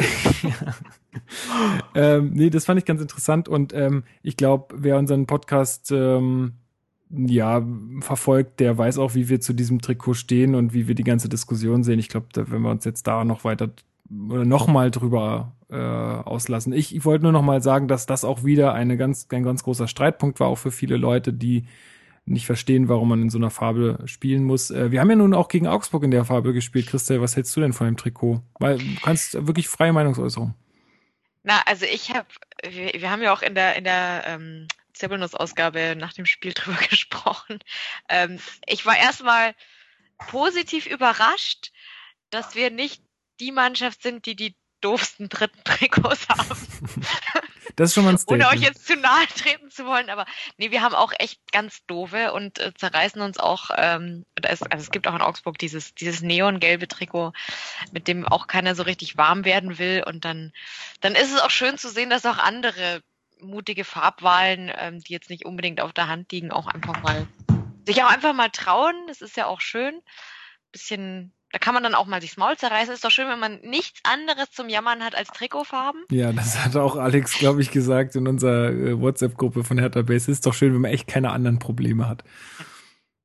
Also ja. von daher, ja, also mein, äh, ist jetzt nicht unbedingt eine typische Farbe, ist Geschmackssache und ich war verwundert, ich hätte jetzt auch nicht, ich würde mir auch kein pinkes Trikot kaufen, ja, und da irgendwie meinen Lieblingsspieler draufdrucken lassen. Aber warum, mein Gott? Ja, bemerk ja, bemerkenswert fand ich auch die Aktion von den, also jetzt mal von der Sache an sich mal abgesehen. Ähm, ich finde es ja immer schön, wenn sie sich so gegenseitig Ultragruppen irgendwie so ein bisschen Solidarität zollen. Jetzt mal, dass halt irgendwie die Augsburger irgendwie hochgehalten haben, Hertha BSC nur echt in Blau und Weiß und dass das dann auch die Hatana gemacht haben. Ich finde das immer ganz, also so, dass ähm, auch mal, wenn ich jetzt an der Sache nicht unbedingt, ähm, wenn ich mich da jetzt nicht so doll aufregen muss drüber, aber trotzdem finde ich es immer schön, wenn da so ein bisschen Ultraverständigung, nenne ich das immer, äh, stattfindet, dann ist das, äh, finde ich auch immer ganz schön. Ich glaube auch, dass die Berliner und die Augsburger äh, Fangruppen sich auch ähm, schon öfter mal in Aktionen, da, ich erinnere mich noch, im letzten Jahr war es, glaube ich, die ähm, Aktion 1530 äh, für die Anstoßzeiten um 1530 da haben sie sich auch schon ähm, zusammen äh, für eingesetzt. Also da gibt es anscheinend auch ganz gute Kontakte. Ja, kann ich mir gut vorstellen. Und also gerade unsere, unsere aktive Fanszene ist jetzt nicht bekannt dafür, dass sie, dass sie große Feindschaften pflegt, sondern eher auch für solche Sachen zu haben ist. Also wir haben auch viel Solidarität äh, von anderen Gruppierungen auch erfahren, weil wir auch äh, Themen in Augsburg hatten ähm, mit, mit äh, verunglückten Fans und solche Geschichten. Also wurde auch von, von ganz vielen äh, anderen Vereinen, die Fans sich auch beteiligt haben. Es ist immer wieder schön sowas und ich finde, das sollte es noch viel mehr geben. Ja, sehe ich auch so. Ein weiteres äh, Thema, was auch angesprochen wurde und was ich auch ganz, ich weiß gar nicht, ob du das gesehen hast, Marc, die, die Veranstaltung auf YouTube. Also, welche jetzt? Äh, hat am Dialog. Mm, ich habe nur die Hälfte des ersten Teils gesehen. Also, Ach so. also im, im, zweiten Teil kam auch öfter von, von den Fans noch das Thema Pyrotechnik ähm, zu, zur Sprache, weil. Ähm, Inwiefern? Dass, dass sie es nicht gut finden, weil einfach dafür Strafen verhängt werden, die dem Verein finanziell einfach schaden. Und ich fand das ganz schön, dass, dass da auch mal äh, so von, von den Mitgliedern auch mal ein paar Stimmen kamen, die wirklich auch, auch teilweise ein bisschen überzogen. Also da hat dann jemand gemeint, ja, die Leute, die musst du runterholen da vom Zaun. Die musst du runterholen und gleich Maske runter und zur Kasse bitten. dann dachte ich mir auch Gleich so, an die Wand. Ja, ganz, bleiben wir locker. Äh, aber äh, fand ich auch mal ganz gut, dass da halt auch mal ein paar andere Stimmen äh, zu Wort kamen. Nicht nur mal wir, die uns, wir, also dass wir uns hier immer nur aufregen über die Idioten, sondern dass auch mal ein bisschen ein paar andere Leute da irgendwie ein Problem mit haben, fand ich ganz gut. Aber auch da äh, der Verweis auf unsere anderen Folgen äh, haben wir uns ja auch schon ausführlich ähm, zu geäußert. Auch nur hier nochmal der Hinweis, also scheint auch äh, bei anderen Mitgliedern oder anderen Fans von Hertha äh, auf ja nicht so dolle Gegenliebe zu stoßen. Genau, und äh, das Thema, was ja auch jetzt momentan so die Medienlandschaft beherrscht in Berlin, ist ja der Stadionneubau. Ähm, da auch vielleicht noch mal an dich die Frage, Christel, wie fühlst du dich denn wohl oder wie, wie oft warst du denn schon im Berliner Olympiastadion und ähm, empfindest du das als ein würdiges Stadion für diesen Verein oder für die Stadt Berlin? Na, ich, ich hatte schon zweimal die, das Vergnügen ähm, und ja, ähm, ich sag jetzt mal, es ist, es ist halt was anderes. Ähm, ich finde, es hat einen äh, super Wiedererkennungswert, also durch diese blaue Tatanbahn und so. Ähm, du siehst sofort, wo, wo gespielt wird. Ähm, ich kann mir aber schon vorstellen, dass es, gerade wenn du jetzt im Vergleich so modernere Stadien nimmst, ist halt eine andere Atmosphäre. Ähm, die hat auch was für sich, wenn man das mag ähm, ich persönlich mag es ganz gern, wie es bei uns in Augsburg ist. Da bist du halt nah dran und es ist ganz kuschelig. Und bei euch ist es, glaube ich, nicht besonders kuschelig, sondern zieht ziemlich, oder? Frag mal Marc, der hat immer noch schwarze Finger vom letzten, äh, vom Sonntag. Es war so schrecklich. Oh, ich habe Handschuh vergessen. Oh nein. Ja, aber also du, ja. du sagst auch so stimmungsmäßig oder so. Also es ist halt doch was anderes als in anderen. Ja, ich, also ich kann mir schon vorstellen, dass es leichter ist in so einem engen Stadion, das eben ähm, relativ steil auch ist, ähm, einen Hexenkessel herzubekommen, als jetzt in so einem weitläufigen Rund wie im Olympiastadion. Da, da muss man sich, glaube ich, richtig reinhängen. Ja, das stimmt. Ja, aber die vorherrschende Frage war da auch, ähm, will jetzt Hertha unbedingt nach Brandenburg äh, mit dem Stadion und so und alle sagen, nein, auf keinen Fall nach Brandenburg und äh, ich muss dazu sagen, beziehungsweise auch alle Verantwortlichen haben dazu gesagt, Leute, wir haben noch nichts entschieden, es wird gerade irgendwie mal geguckt, was so möglich ist und es ist, im Endeffekt gibt es überhaupt keine Gru Diskussionsgrundlage für dieses Thema, weil einfach noch gar nichts in Planung ist. Die sind jetzt gerade, denken einfach gerade mal darüber nach, ob man das machen sollte und ob man das äh, oder wo man das machen kann oder wie man das machen kann. Aber entschieden ist da noch gar nichts. Und dass man jetzt sagt, okay, man, man will jetzt nicht nach Brandenburg fahren und so, das verstehe ich auch alles. Und ich bin auch der festen Überzeugung, dass die das nicht machen werden. Ähm, Nee, bin ich, also bin ich fest von überzeugt, dass die das nicht machen, weil sie ja auch jetzt schon merken, was da für ein Unmut äh, ihnen entgegenspringt. Und ähm, ja, also ähm, Stadionneubau, ich sehe es eigentlich recht positiv, dass man sich damit beschäftigt. Andererseits, ähm, Marc, vielleicht einmal an dich die Frage, weil Christelle es ja auch schon gesagt hat, man weiß sofort, wo man ist. Meinst du sowas, weil man ja auch versucht, jetzt so eine Marke Hertha BSC wieder zu stärken, meinst du, das könnte ein Teil davon sein? Neues das Stadion. Olympiastadion? Nee, das Olympiastadion meine ich. Ach so. Es hat ja schon was für sich. Ja, keine Frage. Ähm, ich kann ja nicht in die Köpfe von den Hertha-Verantwortlichen gucken. Ich weiß es schlichtweg nicht. Kann ich, kann ich keine ja, aber jetzt mal für dich, also mein, wenn du, wenn du jetzt sagst, ähm, Hertha BSC will irgendwie ein Gesicht haben und will halt irgendwie ein Verein, Verein sein, über den man spricht und das dann vielleicht, also weiter, da habe ich jetzt nur ein Interview mit einem aus dem Förderkreis Ostkurve gelesen, der gesagt hat, das größte Fund ist eigentlich auch unser Olympiastadion. Also das lässt man irgendwie bei dieser Markenbildung, die jetzt vonstatten gehen soll, ähm, wo coole Sprüche gemacht werden und so, dass man das irgendwie so liegen lässt. Also weil das ist schon, ist ja schon imposant und wie Christa jetzt auch gerade schon sagte, man weiß, wo man ist mit dieser blauen Tatanbahn, die ist ja auch noch blau-weiß gehalten. Ähm, und es ist schon also was ganz Besonderes auch irgendwie, dieses Stadion. Ja, gut, aber ja, das ist schon alles richtig, aber die Diskussion führen wir nicht zum ersten Mal. Das ist ja Für und Wider einfach. Also auf der anderen Seite steht halt, wie gesagt, ein Stadion, was gegen Mainz zur Hälfte leer war und wo, ich will jetzt niemandem zu nahe treten, auch jetzt nicht die Mega-Stimmung geherrscht hat. Ähm, natürlich, ich, ich war direkt neben der Ostkurve, aber ich kann mir halt vorstellen, wie das war, wenn du nicht direkt neben der Ostkurve äh, sitzt, stehst. Und das verläuft sich einfach in so einem weißen, weiten Rund, wenn da halt nicht so viele kommen. Also, und man muss sich halt nur mal den Gegebenheiten anpassen. Wir spielen jetzt ein zweites Jahr einen sehr, sehr, sehr schönen Ball. Und es juckt in Berlin keinen. Das ist einfach, das, das muss man ja leider, so ist es nun mal, so muss man ja leider einsehen und dementsprechend ähm, muss man halt abwägen, ne? Das ist halt ja. schwierig. Also, also ich habe ja. ja auch schon gesagt, wenn man ein eigenes Stadion bekommt, dann müsste das an sich halt wieder ein sehr, sehr eigenes Design sein. Hm, weiß man halt nicht, ob man das bekommt. Das ist das Problem. Ja, obwohl ich mal halt auch denke, ein Stadion ist halt auch, mein, wichtig ist auf dem Platz, ne? Katsching, äh, ins, ins ja. Phrasenschwein. Aber ähm, ja, ich habe halt Bock irgendwie ähm, ein gutes Spiel zu sehen und das halt auch möglichst äh, nah am Spielfeld. Äh, und naja, gut, äh, wie gesagt, meine Meinung dazu ist einfach, ich finde es ganz gut, dass man sich damit mal beschäftigt. Ich hätte auch gern ein Stadion, was irgendwie ein bisschen weniger Leute fasst und ich bin auch der Überzeugung, dass man dann auch im Durchschnitt noch mehr Zuschauer ins Stadion bringen kann. Also es werden ja immer auch so Zahlen dann präsentiert von den Verantwortlichen. Ja, wir haben über 50.000 durchschnittlich. Naja gut, da sind aber auch drei Spiele dabei, wo das Ding halt komplett ausverkauft ist. Das heißt, das sind dann irgendwie 75.000. Genau, 75.000. Das zieht den Schnitt natürlich total nach oben. Wenn man diese äh, Ausreißer eliminiert, dann sieht es nämlich ja, ganz sogar mehr. aus. Ich glaube ja sogar mehr, oder? Wenn das kann Gegen sein. Dortmund und Bayern werden doch sogar die Extratribünen aufgebaut. Also ja, weiß ich jetzt nicht, was das dann fasst, aber äh, die sind natürlich Ausreißer, die den ganzen Schnitt natürlich extrem nach oben ziehen und das ist, das ist noch ein bisschen so schön gerechnet. Aber ich bin davon überzeugt, dass wenn man ein kleineres Stadion hätte, dass man dann auch äh, wirklich so durch diese Verknappung einfach die Leute auch mehr ins Stadion treiben kann. Und äh, ist da auch geil, wenn es äh, mal ein bisschen was Besonderes wird, äh, auch äh, ins Stadion zu gehen. Ich meine, in Dortmund, die Leute auch können davon auch ein Lied singen. Ich meine, klar ist das nicht vergleichbar.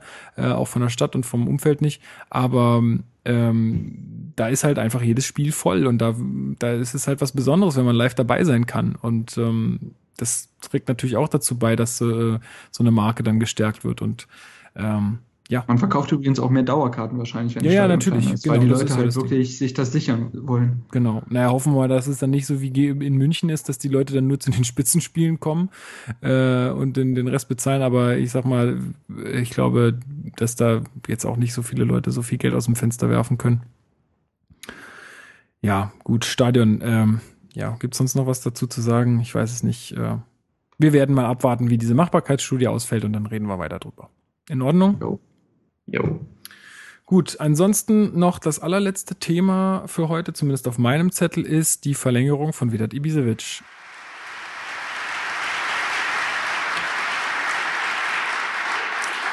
So, bei den jungen Spielern, über die ich gerade gesprochen habe, sind fraglos einige dabei, die uns in der Zukunft, da bin ich mir ganz sicher, Freude machen werden. Aktuell macht uns einer Freude der gestern sein 100. Bundesligator erzielt hat.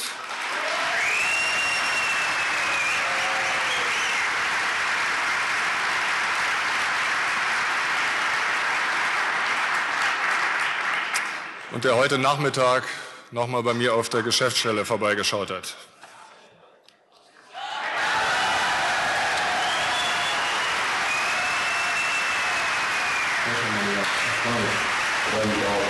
Ja,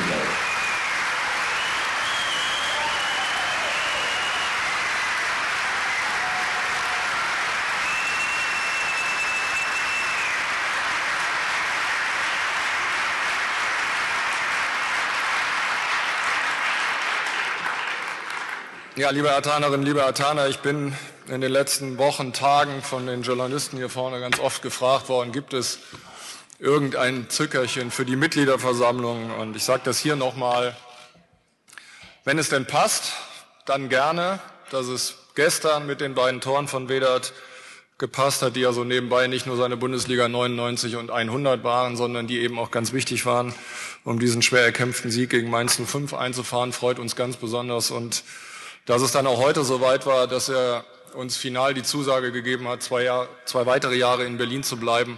Das ist genau ein solcher Umstand, den man selten hat. Äh, wir haben ja schon jetzt immer mal wieder gesagt, dass er verlängert hat. Muss jetzt aber den Namen auch richtig aussprechen. Ibišević, ja, du hast natürlich richtig. recht. Ähm, 2019 äh, und mhm. wohl eine, also erzähl du mal was dazu, Marc, irgendeine Ausstiegsklausel. Eine Champions League Ausstiegsklausel. Also wenn ein Verein, ich weiß jetzt nicht, ob das jeden betrifft, aber wenn ein Verein äh, aus der Champions League ähm, vier bis fünf Millionen für ihn zahlt, dann ist das ein, dann greift die Ausstiegsklausel und dann kann er gehen. Ähm, Finde ich irgendwie eigenartig, weiß nicht, ja. dass sich ein 32-Jähriger nochmal eine Champions League-Klausel reinschreibt, finde ich irgendwie komisch, aber gut, soll er machen. Ich glaube, das äh, wird gar nicht unbedingt greifen müssen. Zumal wir nächstes Jahr eh Champions League spielen. Ja. Dadurch, dass wir nächstes Jahr eh Champions League spielen, passt das schon. Nee, Quatsch. Ähm, ja, das ist halt die Klausel, ne? Aber er hat verlängert, äh, einmal durchatmen. Kalu hat heute der, im Interview bei der Deutschen Welle gesagt, dass er denkt, dass er im Januar seinen neuen Vertrag bei Hertha unterzeichnet. Das wäre schon mal auch ein Statement an sich. Ähm, vielleicht geht das alles rosiger aus, als es gemacht wurde. Und das habe ich ja damals, als wir darüber gesprochen haben und ich auch Wind aus den Segeln nehmen wollte, so habe ich es auch prophezeit. Also ja, genau. Ja. Also ich glaube auch, dass das schon ein bisschen länger klar war und äh, also zumindest mal bei dieser Veranstaltung hat er einen Dialog. Ja, ich hat dachte, auch, er hat das live gemacht. Hast du nicht dieses authentische Video dazu gesehen? Ja, heute Nachmittag auf der Geschäftsstelle. Ich weiß nicht, aber das war ähm, total authentisch. Also also doch, doch, doch. Ja, nee, also bei dieser bei dieser ähm, Hertha am Dialogveranstaltung hat dann auch noch mal Preetz irgendwie so ein bisschen gesagt, ja und mal gucken, was so in den nächsten Tagen, Wochen oder vielleicht auch Monaten, ob da eine Entscheidung fällt. Naja, und dann präsentiert er das Ganze auf der der Mitgliederversammlung. Das war natürlich auch ein abgekatertes Spiel, wenn du mich fragst. Ja, alte Fuchs, du. Ähm, aber gut, ist ja, ist ja schön. Ich meine, man braucht ja auch so gewisse Anlässe, um dann sowas auch zu sagen. Und ähm, ich finde, das war dann auch ein würdiger Anlass und ja, momentan bin ich froh, dass das geklappt hat. Und wenn jetzt Kalu auch schon so bereitwillig sagt, er, er hat Bock irgendwie weiterhin für Berlin zu spielen und dann muss man sich halt auch genau auch wieder dort über die ähm, über die Finanzen wahrscheinlich einig werden oder über die Modal Modal Modalitäten, dann äh, haben wir vielleicht bald äh, unser Tag-Team noch ein bisschen länger im Sturm. Mhm. Ja. Gut, also meine Zettel sind alle abgearbeitet, so wie ich das jetzt hier sehe. Ich hatte keinen, weil ich bin nie gut vorbereitet. Das kennen wir ja schon. Nee, äh, nee, das Einzige wäre, also ganz kurz, fand, fand ich interessant, dass er hat ja dieses, wir haben ja Minus gemacht. Ja. 7,8 Millionen Minus, weil wir die Personalkosten gesteigert haben, weil wir unsere Leistungsträger alle gehalten haben, wenn nicht sogar Verträge verlängert haben. Und das ist doch mal ganz interessant, dass man da diesen Schritt geht, zu sagen, ja, wir hätten jetzt schon kurzfristig das Geld machen können. Zum Beispiel hat der HSV im Sommer 8 Millionen für Niklas Stark geboten, laut dem äh, Berliner, laut der Berliner Morgenpost. Äh, also es gab wohl einige Angebote, aber man hat sich dazu entschieden, ihn zu halten oder die alle zu halten. Und dafür ist man auch kein finanzielles Risiko eingegangen, weil wir finanziell ja sehr gut dastehen. Aber man hat halt dieses man hat auf Geld verzichtet, um diesen Stamm halt zu halten. Das finde ich ist schon eine sehr interessante Entscheidung. Absolut. Aber ich muss auch sagen, guck dir mal, also wenn Mitchell Weiser dieses Niveau halten kann, der Mann ist bis 2020 an uns gebunden sozusagen. Wenn da jemand kommt und den kaufen will, dann kostet den das auch richtig Geld und dann ist das auch ganz schnell wieder drin. Also das ist ja genau das, was sie äh, erreichen wollten, dass sie dadurch, dass sie Spieler halten und ähm, und Verträge verlängern, dass sie dann einfach, glaube ich, aus den Transfererlösen, die vielleicht daraus entspringen, ähm, dass sie dann, ja, dass das dann quasi nichtig ist, diese, dieses Minus, was wir jetzt gemacht haben, dadurch, dass wir diese Verlängerung erwirkt haben. Mhm. Genau. Ja, auch ganz interessant fand ich, was der Ingo Schiller gesagt hat. Übrigens, muss ich auch nochmal sagen, Top-Mann, also ich finde den ja super. Ähm, was er gesagt hat, erstmal so von, von der Planung her, letztes Jahr haben wir mit weniger Punkten geplant und mehr Punkte heißt halt dann auch mehr Kosten, weil sie natürlich dann auch mehr Prämien ausschütten müssen.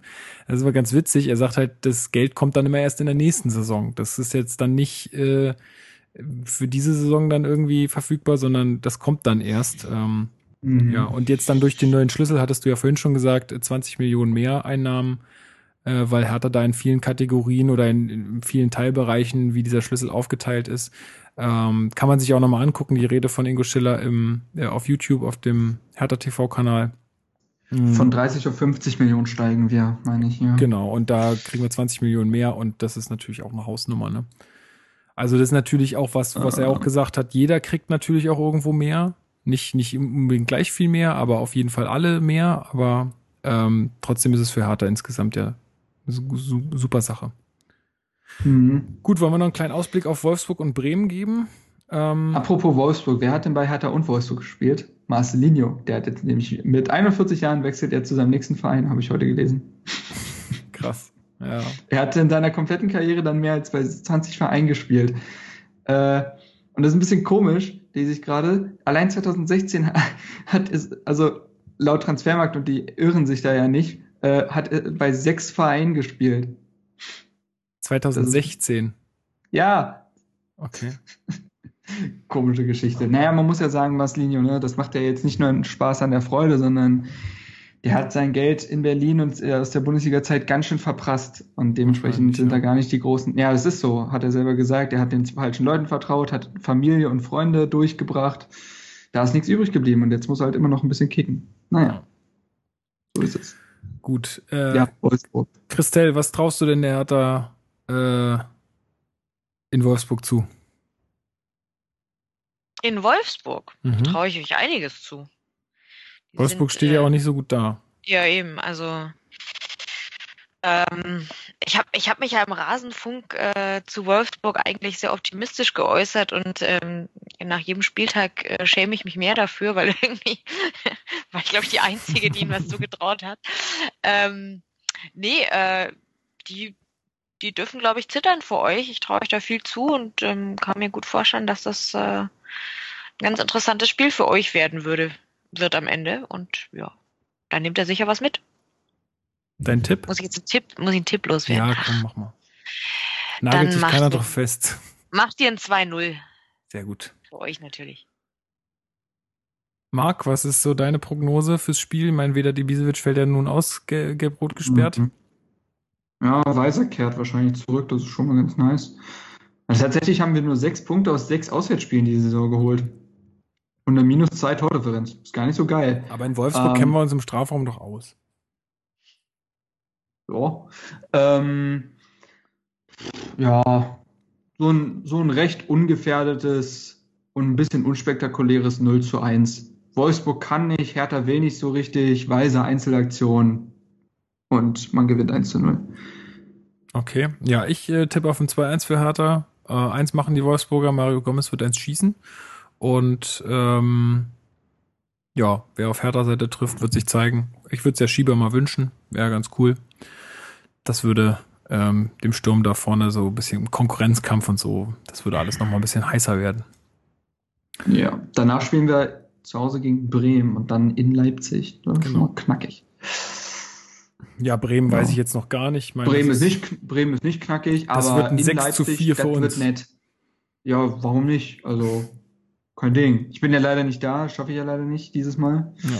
Aber äh, ja, mal gucken. Also sollten wir jetzt noch ein paar Punkte sammeln, dann spielen wir ja noch gegen, danach spielen wir, glaube ich, gegen Darmstadt zu Hause. Das mhm. ist ein Mittwoch, Mittwochabendspiel. Und dann als nächstes gegen, ähm, ja, gegen wen eigentlich? Nee, ich glaube. Ist ja auch egal. Leverkusen, oder? Weiß ich nicht. Das ist auch noch weit in der Zukunft. Dann machen wir jetzt hier äh, Schluss, weil es ja auch lang genug jetzt geworden, das ganze ähm, ja, ich äh, bedanke mich ganz, ganz herzlich bei Christelle, äh, dass du so lange durchgehalten hast und dass, uns, dass du uns teilweise auch so lange zuhören musstest bei unseren Monologen. War, war sehr interessant. Sehr schön. Äh, das freut uns sehr. Also du bist auch herzlich äh, eingeladen, ähm, um dann über Schuster zu sprechen, wenn dann mal ein bisschen äh, Zeit vergangen ist. Sehr, sehr gern. Komm gern wieder. Sehr schön mit euch. Toll.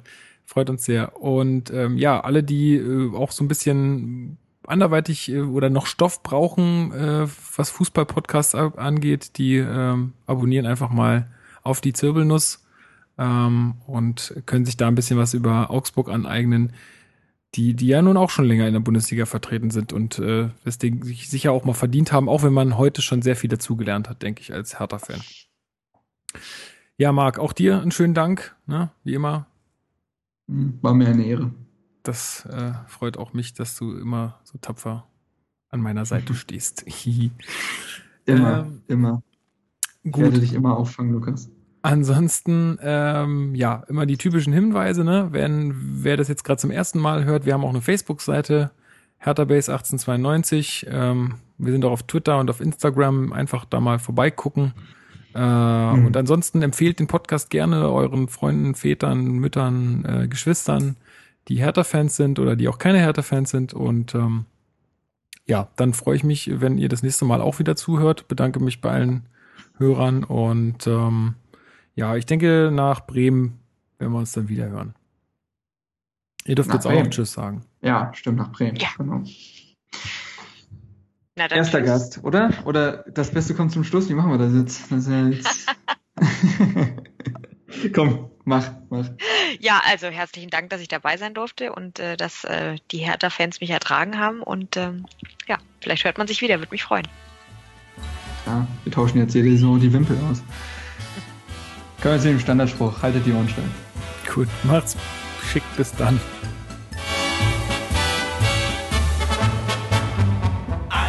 Dem schönen Strand der Spree, dort spielt Hertha